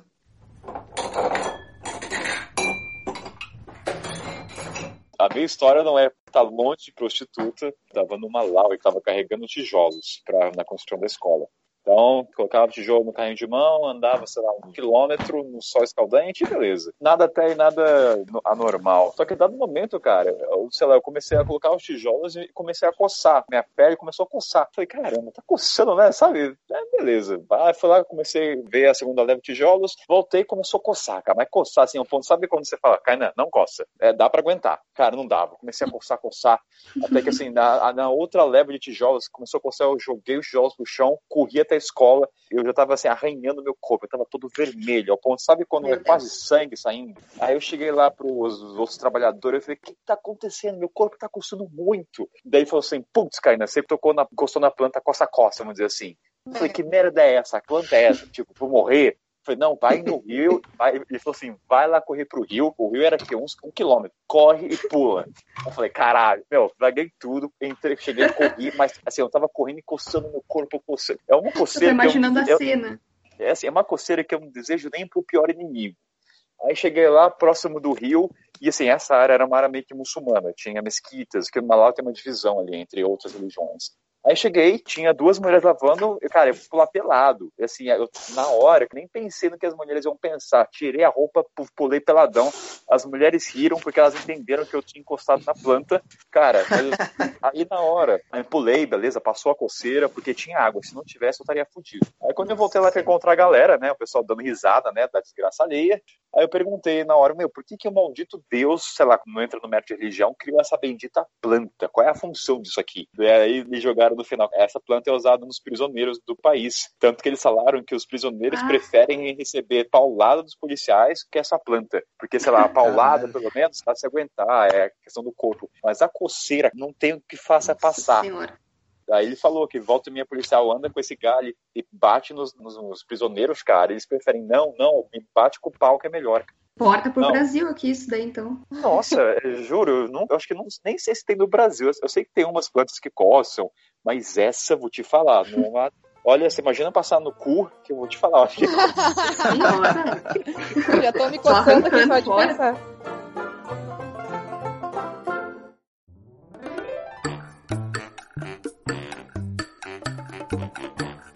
Vocês falaram que tem uma história lá no Jordânia. É, a gente é da Jordânia foi essa que a gente comentou, a gente comentou no início, né, de passar calor e fome, é, essa aí foi, e daí hierarquia, né, essa diferença aí entre patrão e funcionário, né, voluntariado no caso. Essa foi a da Jordânia, e o que aconteceu pra gente no Egito, que a gente tinha comentado, que a gente não, não finalizou, é o problema da gente ser namorada, né. Putz, isso aí. Então, é, isso é bem complicado. Nem foi, não aconteceu só no Egito, aconteceu em outros países, dos homens verem como levarem pro lado totalmente sexual, né? De fantasias, né? E aí acabaram, acho que no do Egito foi bem chato, assim, porque a gente criou uma amizade muito legal com ele, porque o cara era muito legal mesmo. Até Resumindo, hoje. a gente morava, morávamos, uh, nós duas e mais um cara, né? Um beduíno egípcio.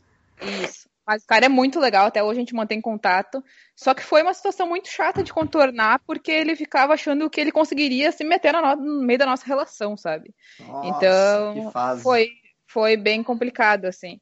E no, em Israel também aconteceu. Ele não sabe? desistia, sabe? Não desistia, ele não desistia. assim. É que a gente até não, não ficou braba porque a gente entendeu que é outra cultura. É, ele não, não tinha o raciocínio lógico para conseguir entender o que, que era a nossa relação, sabe? Para entender que é uma relação fechada, que somos que nem um casal norm, é, hetero, heterossexual, que não era uma coisa normal para ele, sabe? Ele não, nunca tinha vivenciado alguma coisa assim antes.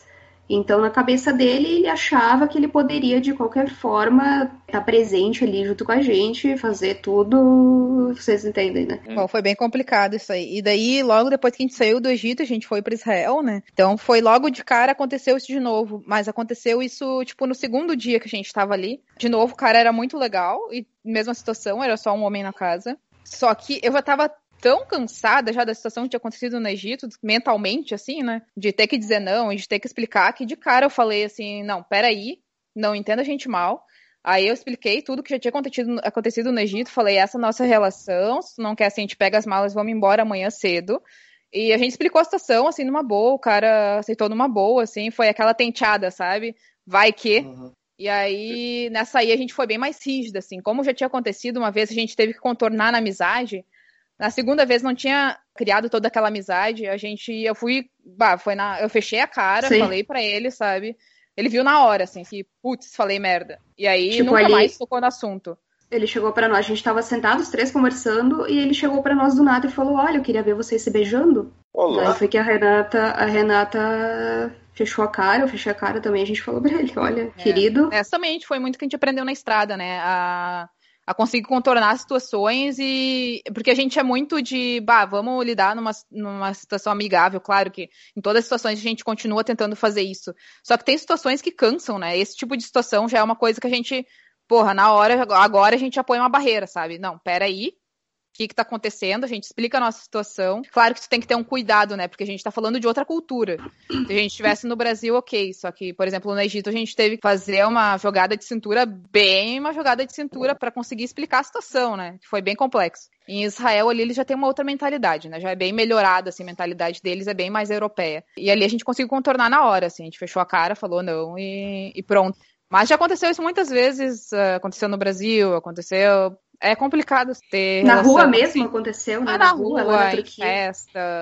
Ah, aconteceu muitas vezes assim. A gente não anda de mão dadas, a gente não demonstra afeto em, em público para evitar qualquer tipo de Nesses constrangimento. Países, né? e, e, países. e, respeitar também a cultura, né? Exatamente. Exatamente. A gente sempre tentou respeitar e tentar entender também, ter um pouco de empatia da mentalidade que eles têm, né? Então, a gente sempre respeitou essa parte. A gente nunca andou de mandada, nunca demonstrou afeto. Na maioria das vezes que nos perguntavam, eles sempre achavam que a gente é amiga, né? Ou irmã. E a gente, sim, sim, somos amigas, sabe? Para já não, não ter que entrar naquele assunto e ter que explicar tudo. Então, a gente Poxa. deixa assim para ser mais fácil, digamos assim.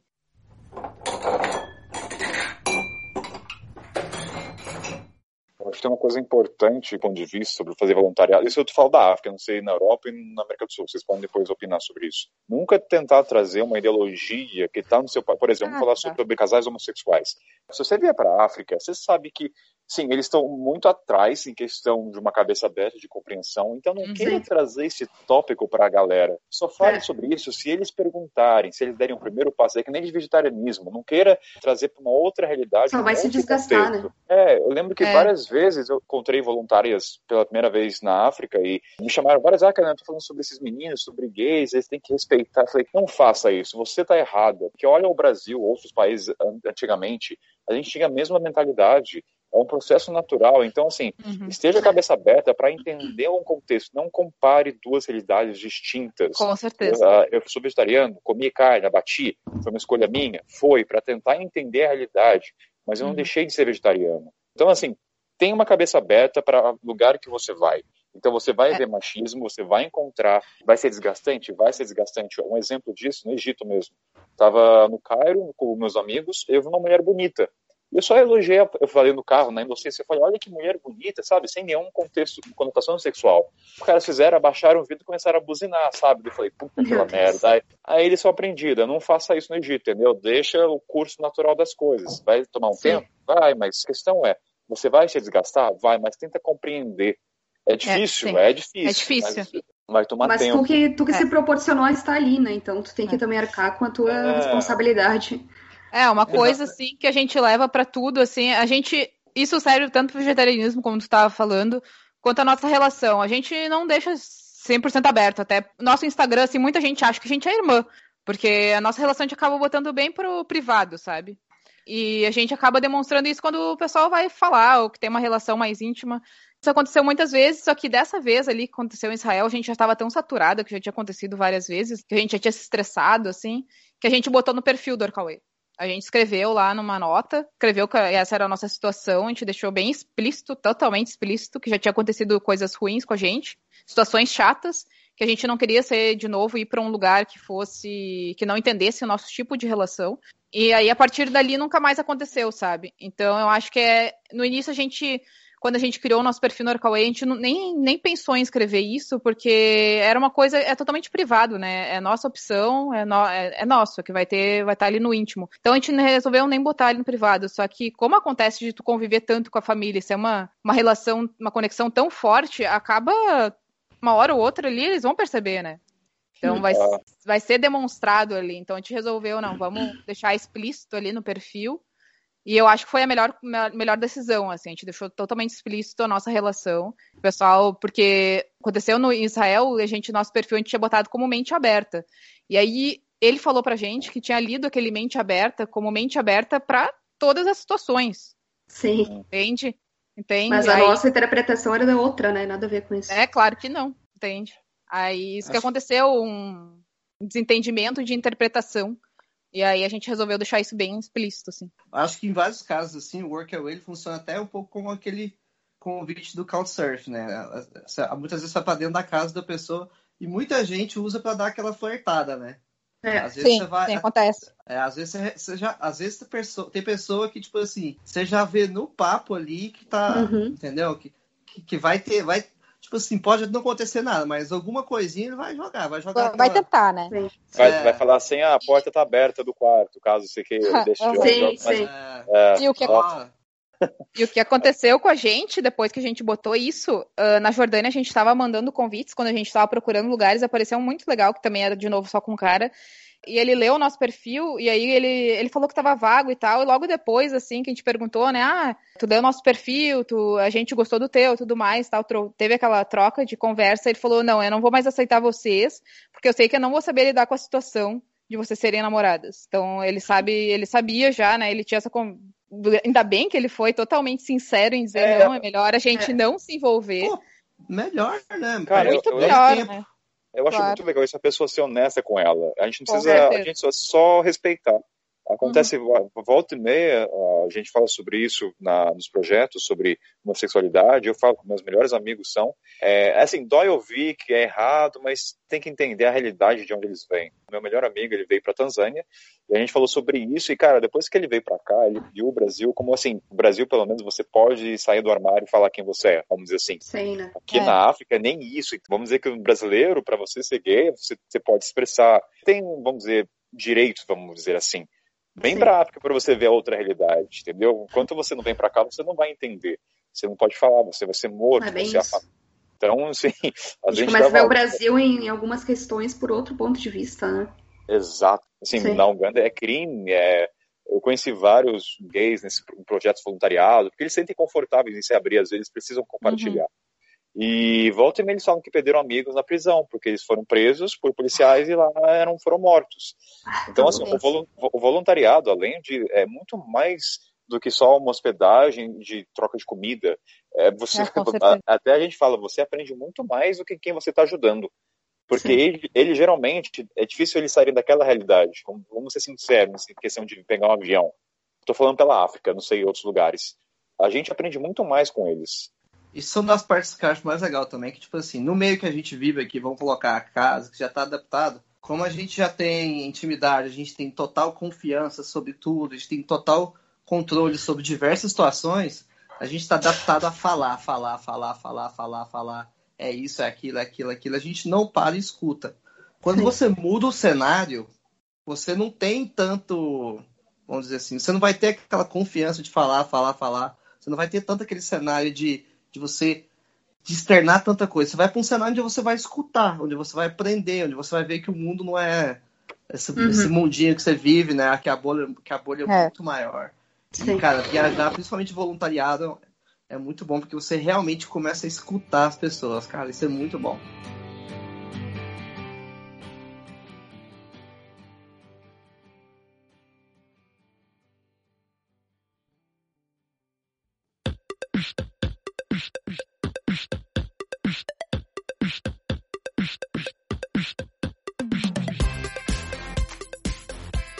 Galera, o, o, o, meu tipo de trabalho voluntário é sempre na enxada no braçal. Porque eu, nesse tempo eu percebi que a melhor maneira. É claro que quando você faz qualquer tipo de voluntariado, você pertence à comunidade, ao projeto. Mas como eles vão te ver, depende do que você faz. Um exemplo que eu sempre digo pra galera é: se você vai para ensinar uh, inglês ou qualquer conhecimento de ecossistema ou de um projeto renovável, você detém um conhecimento de uma certa maneira. Então você está acima não no sentido quantitativo de que você é superior, mas você está ali transmitindo alguma coisa para alguém que não tem um conhecimento. Mas uhum. quando você pega na enxada, você, sei lá, os dois não interessa, não existe desigualdade entre os dois. Os dois estão no mesmo na mesma linha.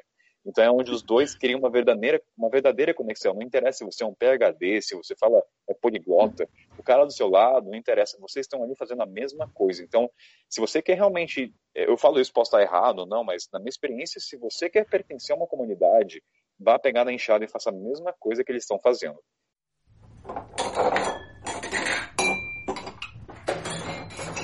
Tava lá no hostel Rio Libre, esse tipo de Pucon, é aquela coisa que a gente falou, se você der o seu melhor, você vai ganhar muito mais do que está escrito ali, que é aquela vaga, né? Então eu fui para lá para fazer uma coisa simples, que era ajudar com um serviço de ajudar com pintura, ajudar um pouquinho na recepção. Só que o dono, cara, ele viu eu trabalhando, ele gostava do meu trabalho, ele viu que eu já falava inglês, espanhol. Então, em vários aspectos ele me ajudou. Por exemplo, ele viu que eu tinha o um blog, ele falou: "Cara, quando você viaja, qual é a coisa que você mais gosta de fazer? Eu falei, cara, eu gosto de trekking. É, o que eu mais gosto de fazer é trekking.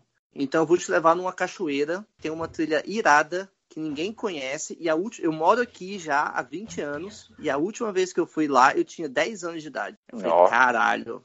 Ele pegou o carro, dirigiu uma hora e meia e fez a trilha comigo, cara, na cachoeira incrível. Nossa. Eu não sei nem explicar como chegar. A galera, Rígido, como é que chega nesse lugar? Eu falei, eu só tenho sorte.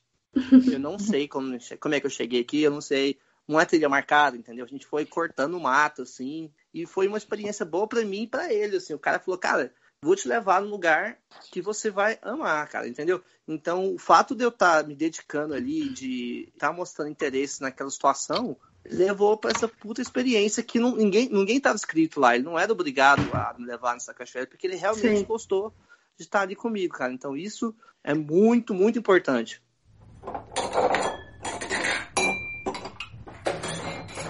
Uma outra coisa que eu tava lembrando agora de sufoco, que hoje dia, no momento não passou medo. É muito difícil a gente sentir medo, assim, nas situações, sabe? Mas hoje pensando, assim, porra, foi arriscado, sabe? Quando a gente foi pro Egito, a gente, a gente já tinha falado com o Loli, no caso o cara, né? Por uh, videochamada. A gente já tinha conversado com ele por videochamada, já tinha acertado tudo. E a gente avisou ele que a gente não ia chegar no, na mesma cidade, né? Até porque não tinha voo perto ali. A gente ia para uma cidade que era muito longe, era umas 12 horas de carro. E ele falou: não, não se preocupem com o transporte, eu vou pedir para alguém ir buscar vocês, tá tudo certo, não se preocupem quanto a isso. E a gente falou: beleza. A gente chegou no aeroporto, era meia-noite, e aí tava lá o cara com a plaquinha lá, Aline e Renata. E aí ele falou: não, só entrem num carro aí, cheio de o carro todo preto, assim, todo. Nossa com os vidros camuflados, sabe? Como é não. que eu não esqueci o nome? Com as películas escuras, assim. Isso, exato. E aí foi. O cara era muito gente boa, né? Era muito legal. Assim. Só que aí, quando a gente ia passar por policial, ele mandava a gente se abaixar, tipo, uns bagulhos assim, sabe? Bem sinistrão, assim. No... na madrugada, né? A gente viajou a madrugada inteira com um cara que a gente nunca tinha visto na vida. 12 horas até chegar lá na cidadezinha, né? Então, Começou poder... a dar uma apreensão, assim, né? O que, que, que, poderia acontecer? Aquela coisa da, da, da sociedade, né? De, de tu tá se livrar de um perigo, né? A gente ah. pensou muito que estava em algum perigo, alguma coisa acontecer. Que a gente Mas a gente não sentiu medo ao mesmo tempo, né? É, foi uma insegurança, né? Começou a bater uma insegurança ali. O que, que a gente tá fazendo no carro com esse cara, meu? O que, que vai acontecer? Será que ele Orcaway poderia ser alguma coisa de mentira? Poderia ser sequestro? Sei lá, a gente começou a pensar nos negócios. Mas e aí entra muito também certo. o que a mídia mostra pra gente, né? Qual é a visão do Egito aqui no Brasil? Qual é a visão de Israel? Israel foi bizarro, assim, quando a gente fala que Israel é meu, é primeiro mundo, é um país fantástico. Ninguém acredita, assim, né? A coisa mais engraçada do Israel, quando eu pergunto para os viajantes, é o Nani. A primeira coisa que eles falam é, é caro pra caralho. Isso, é vem, antes de, isso, isso vem, vem, antes de falar de Jerusalém, vem antes de tudo. Eles falam assim, é caro pra porra. É, é Mas é o país onde a gente mais ganhou dinheiro, pelo menos. Verdade. Oh, parece que foram pagas. No Orcaway oh, a gente ganhou oh, dinheiro. Olha! Esse Orcaway foi perfeito, assim. Atirando esse primeiro um dia aí, primeiro dia que eu comentei com vocês, né, que teve esse mal entendido aí, mas logo depois resolveu, ele nunca mais tocou no assunto, ele era muito gente boa. Também era vegetariano, que facilitou muito. E a gente ia com ele no mercado, ele falava, olha, compre o que vocês quiserem. Então a gente não gastou nada. Tipo, até produtos de higiene pessoal, assim, que a gente sempre comprou a parte, né? Ele falava, não, vocês não vão gastar nada, vocês vão sair daqui sem gastar nada, vocês vão sair com dinheiro no bolso que eu vou dar para vocês por semana. Oh, e ele pagava eu... um dinheiro pra gente por semana, e a gente nunca gastou nada. Era tipo chocolate, sorvete. Tipo, é, imagina um paraíso no meio da natureza. Qual era o trabalho, no caso? Era produção audiovisual ou era trabalho não, de recepção? Essa aí era, era limpeza.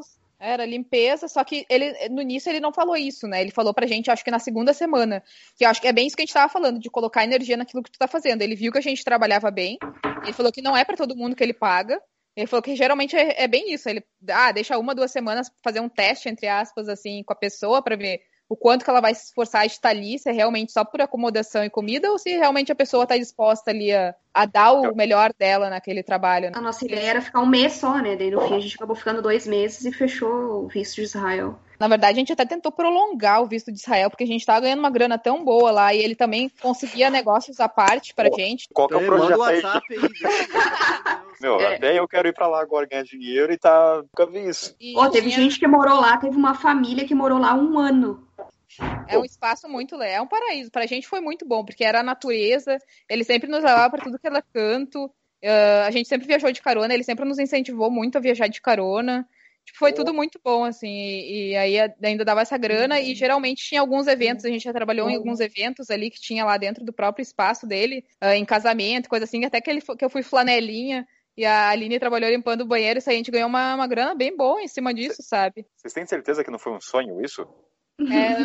É, foi muito foi, bom, realmente. A gente estava numa fase que a gente estava muito precisando de dinheiro, né? Foi é. depois é. que a gente pegou a latinha do lixo para vender e que a gente pediu dinheiro na rua. Logo depois surgiu essa oportunidade. Então, o universo presenteou é. demais a gente.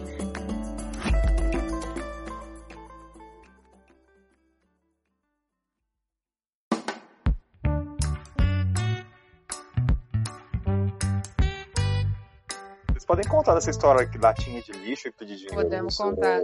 Eu queria ouvir, cara. Como é que chegou nesse nível? Não, em Israel também a gente tentou aumentar o visto, né? Esse, esse, lugar que a gente estava, ele falou: não, vão embora, fiquem aqui. Ele sabia da situação, ele falou pra gente: vocês precisam descansar mais, estão viajando há muito tempo, precisa dar essa respirada, cuidar do corpo de vocês, da mente. E ele falou pra gente ficar mais. A gente foi na embaixada, ele pagou pra gente, pagou um monte de burocracia de visto, pagou tudo pra gente conseguir ficar mais. No fim, não deu certo, porque Israel é, é bem restrito, né? Israel é bem chato, assim, essas burocracias, não é tipo Egito, assim, ah, quero fazer uma estação de visto, beleza, tudo bem. Lá eles são bem chatinhos, assim, a gente não conseguiu. Mas a questão das latinhas, a gente, quando a gente saiu do Egito, a gente foi para Israel e a nossa, a nossa ideia era realmente conseguir trabalho em emprego, né? Em, é, emprego, né? Em Eilat, conseguir, não Orkaway, a gente saiu sem Orkaway. E aí em Eilat tinha uma brasileira que também, nossa, nos ajudou demais. Ela era Nossa, aquela mulher é um anjo também, né? Foi. Também foi um anjo que apareceu assim na estrada. Ela era conhecida de uma conhecida da mãe da Aline. Então ela nos acomodou, a gente falou que ia ficar uma semaninha no fim, a gente ficou um mês na casa dela. e aí, nesse meio tempo, não tinha como arranjar emprego. Israel é bem restrito, assim, quanto a essa questão de trabalho também, porque eles realmente exigem tu ter o, o visto de trabalho. A gente estava como visto de, de, turista, né? Então, não tinha nenhum lugar, simplesmente nenhum lugar, mesmo para limpar pratos, os caras não aceitavam, porque se o governo pegasse, eles iam ter que pagar uma multa super alta, sabe? Então a gente não conseguiu. E aí uma opção que a gente tinha era catar latinha, meu. Aí a gente começou a catar catava latinha, catava latinha. Ia lá as duas sacoleiras, assim, cada uma com. A gente chegou a pegar um carrinho de um carrinho de mercado, assim, pra, pra ir botando dentro, sabe? A gente andava nas ruas, ia mexendo nos lixos, catava latinha, depois ia vender. E pelo menos deu uma ajuda, sabe? A gente conseguia comprar nossa comida, é. pelo menos, e depois a gente, lá em Israel também, que a gente começou a, com essa história de fazer plaquinha. Então a gente fez uma plaquinha de. pegou uma caixa de, de papelão de cereal, sabe? Papelão de ah. cereal, a gente escreveu ali em inglês para ajudar a nossa viagem de volta ao mundo, um negócio assim. E a gente sentou na rua é, a gente não tem nenhuma habilidade especial para sentar na rua, para fazer miçanga, ou para cantar, ou para tocar, mas a gente sentou. mas as pessoas vão falar com a gente, é, foi na cara, de, cara pau, de pau, as pessoas. Meu, mas era tenso, foi uma das situações também que a gente teve que expandir a zona de conforto aí, porque bah, as é. primeiras vezes eu falava pra Aline, não, vamos voltar. Eu me sentia muito mal, sabe, no início, assim. Porque era uma coisa totalmente fora ali do. Olha a pessoa de baixo para cima ali. Então. De baixo para cima, tu tá sentada ali no chão, sabe? Aconteceu muitas situações assim. acho que tudo que acontece na estrada é pra gente crescer, né? É um aprendizado muito intenso, assim, interno. E teve até uma situação bem específica, assim, que até hoje a gente lembra, assim, da vontade de chorar. Eu tô arrepiada aqui. Que a gente tava pedindo dinheiro na rua. E aí a gente tava muito sem grana. Foi um dos dias que eu falei pra Aline, assim, bah, eu tava super mal, assim, a gente tava muito. Tava super pra baixo naquela situação de estrada que acontece com todo mundo, né? Que, tipo, dá aquelas bad, assim, tensa. E aí eu falei pra Aline, não tô afim de ficar hoje na rua e tal. A Aline deu aquela. Isso é bom de ter uma outra, né? Uma fala, não, vamos lá, a gente precisa do dinheiro, a gente não tem o que fazer. A gente foi pra rua e a gente sentou lá, meu, não tava passando ninguém, não tava ninguém dando nem moedinha de 10 centavos, assim. E aí, daqui a pouco apareceu uma mulher e ela, ela foi e voltou, tipo, ela tava indo de costas pra gente, ela olhou para trás de novo, ela voltou e ela falou Vai, eu não tinha como ir embora sem vir aqui conversar com vocês. Ela se, abaixou, ela ficou no mesmo nível que a gente. Isso né? sem falar inglês muito bem, né? Ela falava é, super tentando passar mensagem, assim. E ela começou a falar que, que achou aquilo lindo, tipo, o fato da gente realmente estar tá correndo atrás dos nossos sonhos, que era uma coisa que ela sempre quis fazer quando ela era jovem, mas ela nunca teve coragem, sabe? E ela começou a chorar, meu. Ela começou a chorar, a gente começou a chorar, tipo, todo mundo se abraçou. Tô foi um negócio... aqui, lembrando. Também tô arrepiada de novo. E foi um negócio muito tenso, assim, dela nos deu 20 euros, eu acho. E... Caralho foi muito mais do que 20 euros, né? Se ela não tivesse dado nada, aquela conversa dela ter se abaixado, ter ficado no mesmo nível da gente e ter falado ali, continuem, sabe? Foi muito foda, nossa. A gente não imagina esse background das meninas. Né? Por exemplo, eu conheci as meninas por um grupo nômade, né? Uhum. Cara, do nada, alguém me jogou no grupo lá que tinha um monte de nômade. Aí eu vi vocês falando que tinham a mesma dificuldade que eu tinha. Pô, a gente tinha que. A gente vai para um ponto X, beleza. Aqui é Machu Picchu. Aí tinha que tirar foto horizontal ali pro Instagram, pro, pra, pra thumbnail, a foto uhum. vertical pro Instagram, não sei o que, pra não sei o que, não sei o que, pra não sei o que. E a gente perdia o rolê no final das contas, virava só trampo.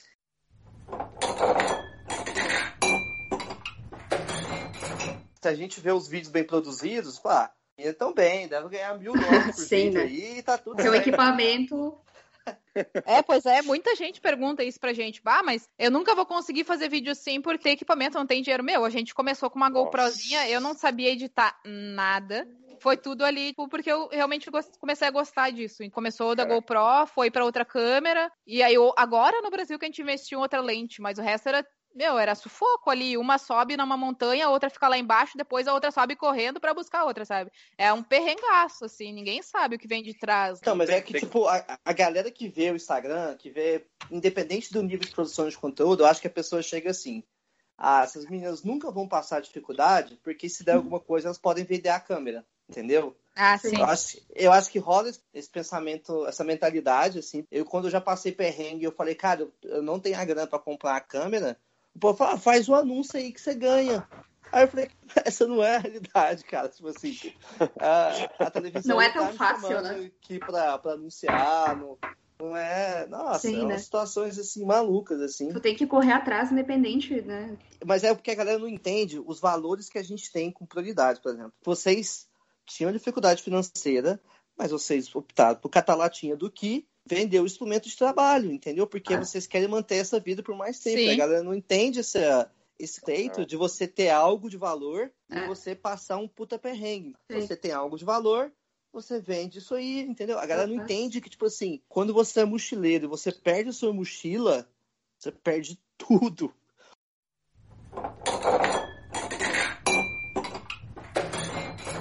Até da própria câmera, né? A, a outra câmera que a gente tinha, ela caiu no Mar Morto, né? A gente tava tentando fazer uma foto, a Aline se desequilibrou ali, e ela, ela não queria ir fazer a foto. Foi eu que meio que pressionei ela, falei, não, é de boa, e ela foi fazer a foto e virou a câmera.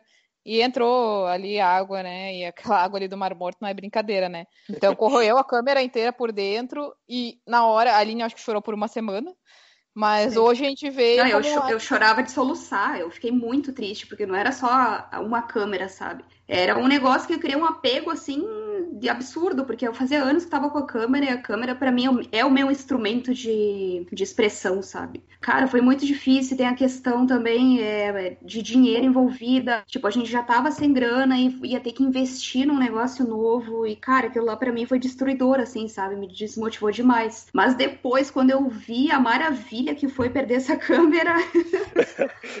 é, a gente deu um salto, assim, em qualidade, assim, dá pra ver a diferença até eu Israel. Nunca, nunca iria investir num material, num equipamento novo se eu não tivesse perdido essa câmera. Eu oh, investi é. num, num bagulho dobro melhor, sabe? De qualidade, assim, e foi o que fez a gente aprender mais e mais, assim, no nosso ramo. A gente deu um salto, assim, absurdo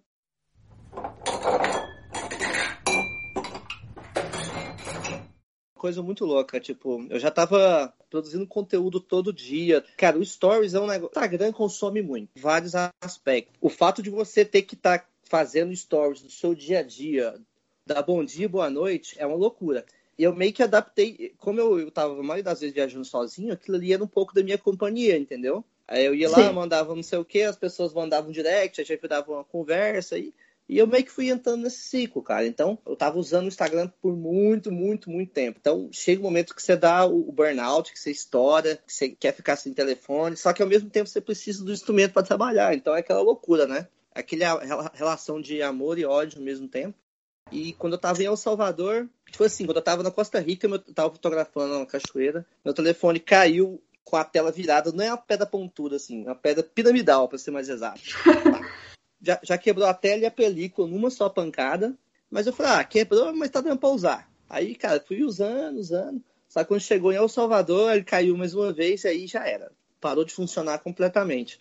Agora, vai, vai achar uma tela de telefone em El Salvador de iPhone. Não acha, entendeu? E eu fiquei, cara, uns quatro dias perambulando sem telefone. E eu não tive a chance de falar para minha mãe que eu ia ficar fora, porque eu tava num rosto que não tinha Wi-Fi. Isoladão, dentro de uma cratera de um lago lá. Era bonito pra caramba. Aí, cara, eu falei, já estragou, entendeu? Eu só vou pra uma cidade grande daqui quatro dias. Tem como avisar, então esquece essa porcaria. E aí, cara, foi quando eu voltei a viver sem telefone por quatro dias. Eu fui entender o tanto que a vida é boa, cara, que que você pode conversar com as pessoas na rua. Eu ficava amigo de, cobra... de motorista de ônibus porque eu não sabia os pontos, não tinha um Maps.me para olhar onde que eu tinha que parar. Aí eu falava, ó, oh, tal ponto, você me avisa aí para descer do ônibus, viu? Experiência totalmente diferente. Aí nessa conversa de pedir pro cara, de pedir para as pessoas me ajudar o tempo inteiro, eu fui conversando com as pessoas, sabe? Ganhando sorriso, falando do Brasil, falando meu nome. Foi uma imersão completamente diferente quando eu tava sem o telefone. Eu tenho uma coisa que eu faço parecido, não parecido, mas eu evito usar mapa, Maps Off ou Google Maps, quando eu vou na cidade. Isso me força a perguntar para as pessoas. A gente perdeu essa coisa de perguntar, mesmo que seja em cada 100, 100 metros. Porque, cara, você imagina a geração dos nossos pais, avós, como é que ia viajar? Era mapão na mão e perguntar pro padeiro da esquina, qualquer pessoa. Hoje em dia, você olha para o celular e você chega, não tem mais interação. Mas, sei lá, você uhum. vou num lugar que está no centro, cara, eu não uso internet, eu pergunto. Eu tava na, na Etiópia, eu fiz isso. Eu tinha que chegar até a estação de ônibus para pegar o busão pro Sudão. Cara, só sei que eu demorei, eu acho que umas quatro horas, porque o fulano falava, ah, é, desce lá, aí o outro falava, não, é lá embaixo, o outro subia. Assim, eu andei a cidade inteira, o pessoal também não é bom de direção, mas, cara, valeu a pena, entendeu? Você conheceu, até eu lembro que eu tava com outro viajante na época dos Estados Unidos, falou, cara, você é idiota? Tipo, por que você gastou tanto tempo assim, indo para lá e para cá? Eu falei, cara, eu curti. Eu andei a cidade inteira, eu perguntei para várias pessoas, pessoas vieram comigo às vezes, ou então pediram desculpa. Cara, é incrível. Então, assim, vale a pena você não usar o mapa e fazer interação com a galera.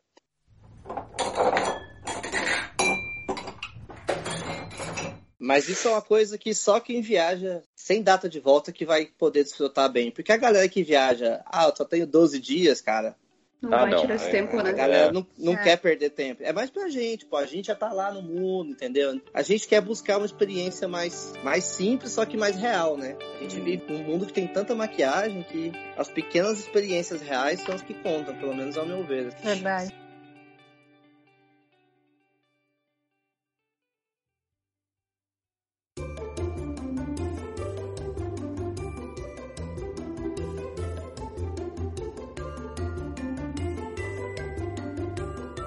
Ah, meninas, momento, momento merchan, dê o melhor de vocês aí.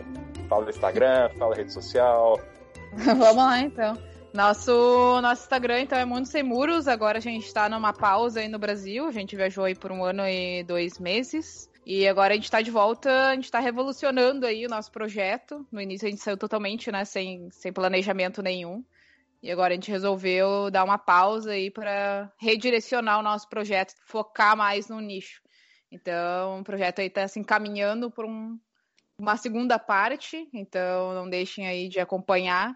Instagram é Mundo Sem Muros, a gente tem o nosso site também, www.mundosemmuros.com e também o nosso YouTube, né, que a gente faz uns vídeos mais diferenciados, assim, puxando para o lado cinemático, digamos assim. Uh, não são vlogzões, a gente até tem alguns vlogs, mas o nosso estilo é bem cinemático mesmo. E o YouTube é a mesma pegada aí, Mundo Sem Muros. Uhul! Boa! É, é bola. Boa, tá. Passa a bola para ela porque ela é melhor nisso do que eu.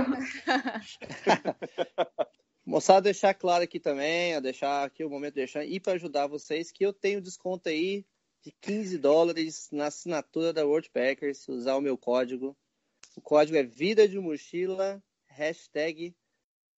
O código é Vida de Mochila 18, hashtag WP. E o valor da Watchpackers aí, que é de 49, cai para 34 dólares na sua assinatura anual. E você me ajuda esse careca aqui a continuar viajando ainda. Olha que maravilha. Descontão, hein? Pouquinho. Descontão. É bom. Não é cara, pouco, não, o, dólar, o, dólar, o dólar tá 3,9, maluco. É muita coisa, Nossa. cara. É bastante, Claro, né? Vale a pena.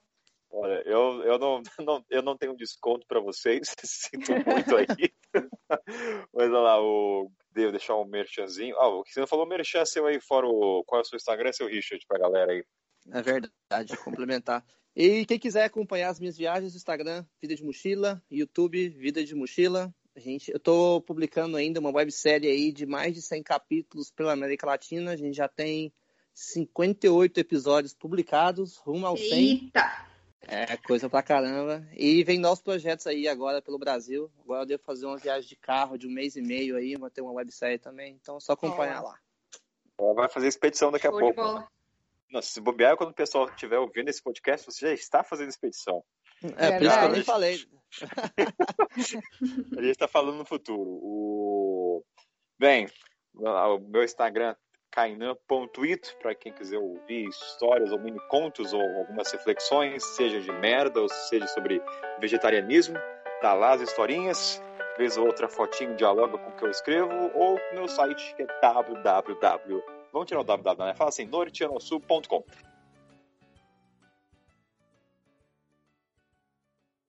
Acho que o título do podcast tem que ser Mochileiro Sem Pauta.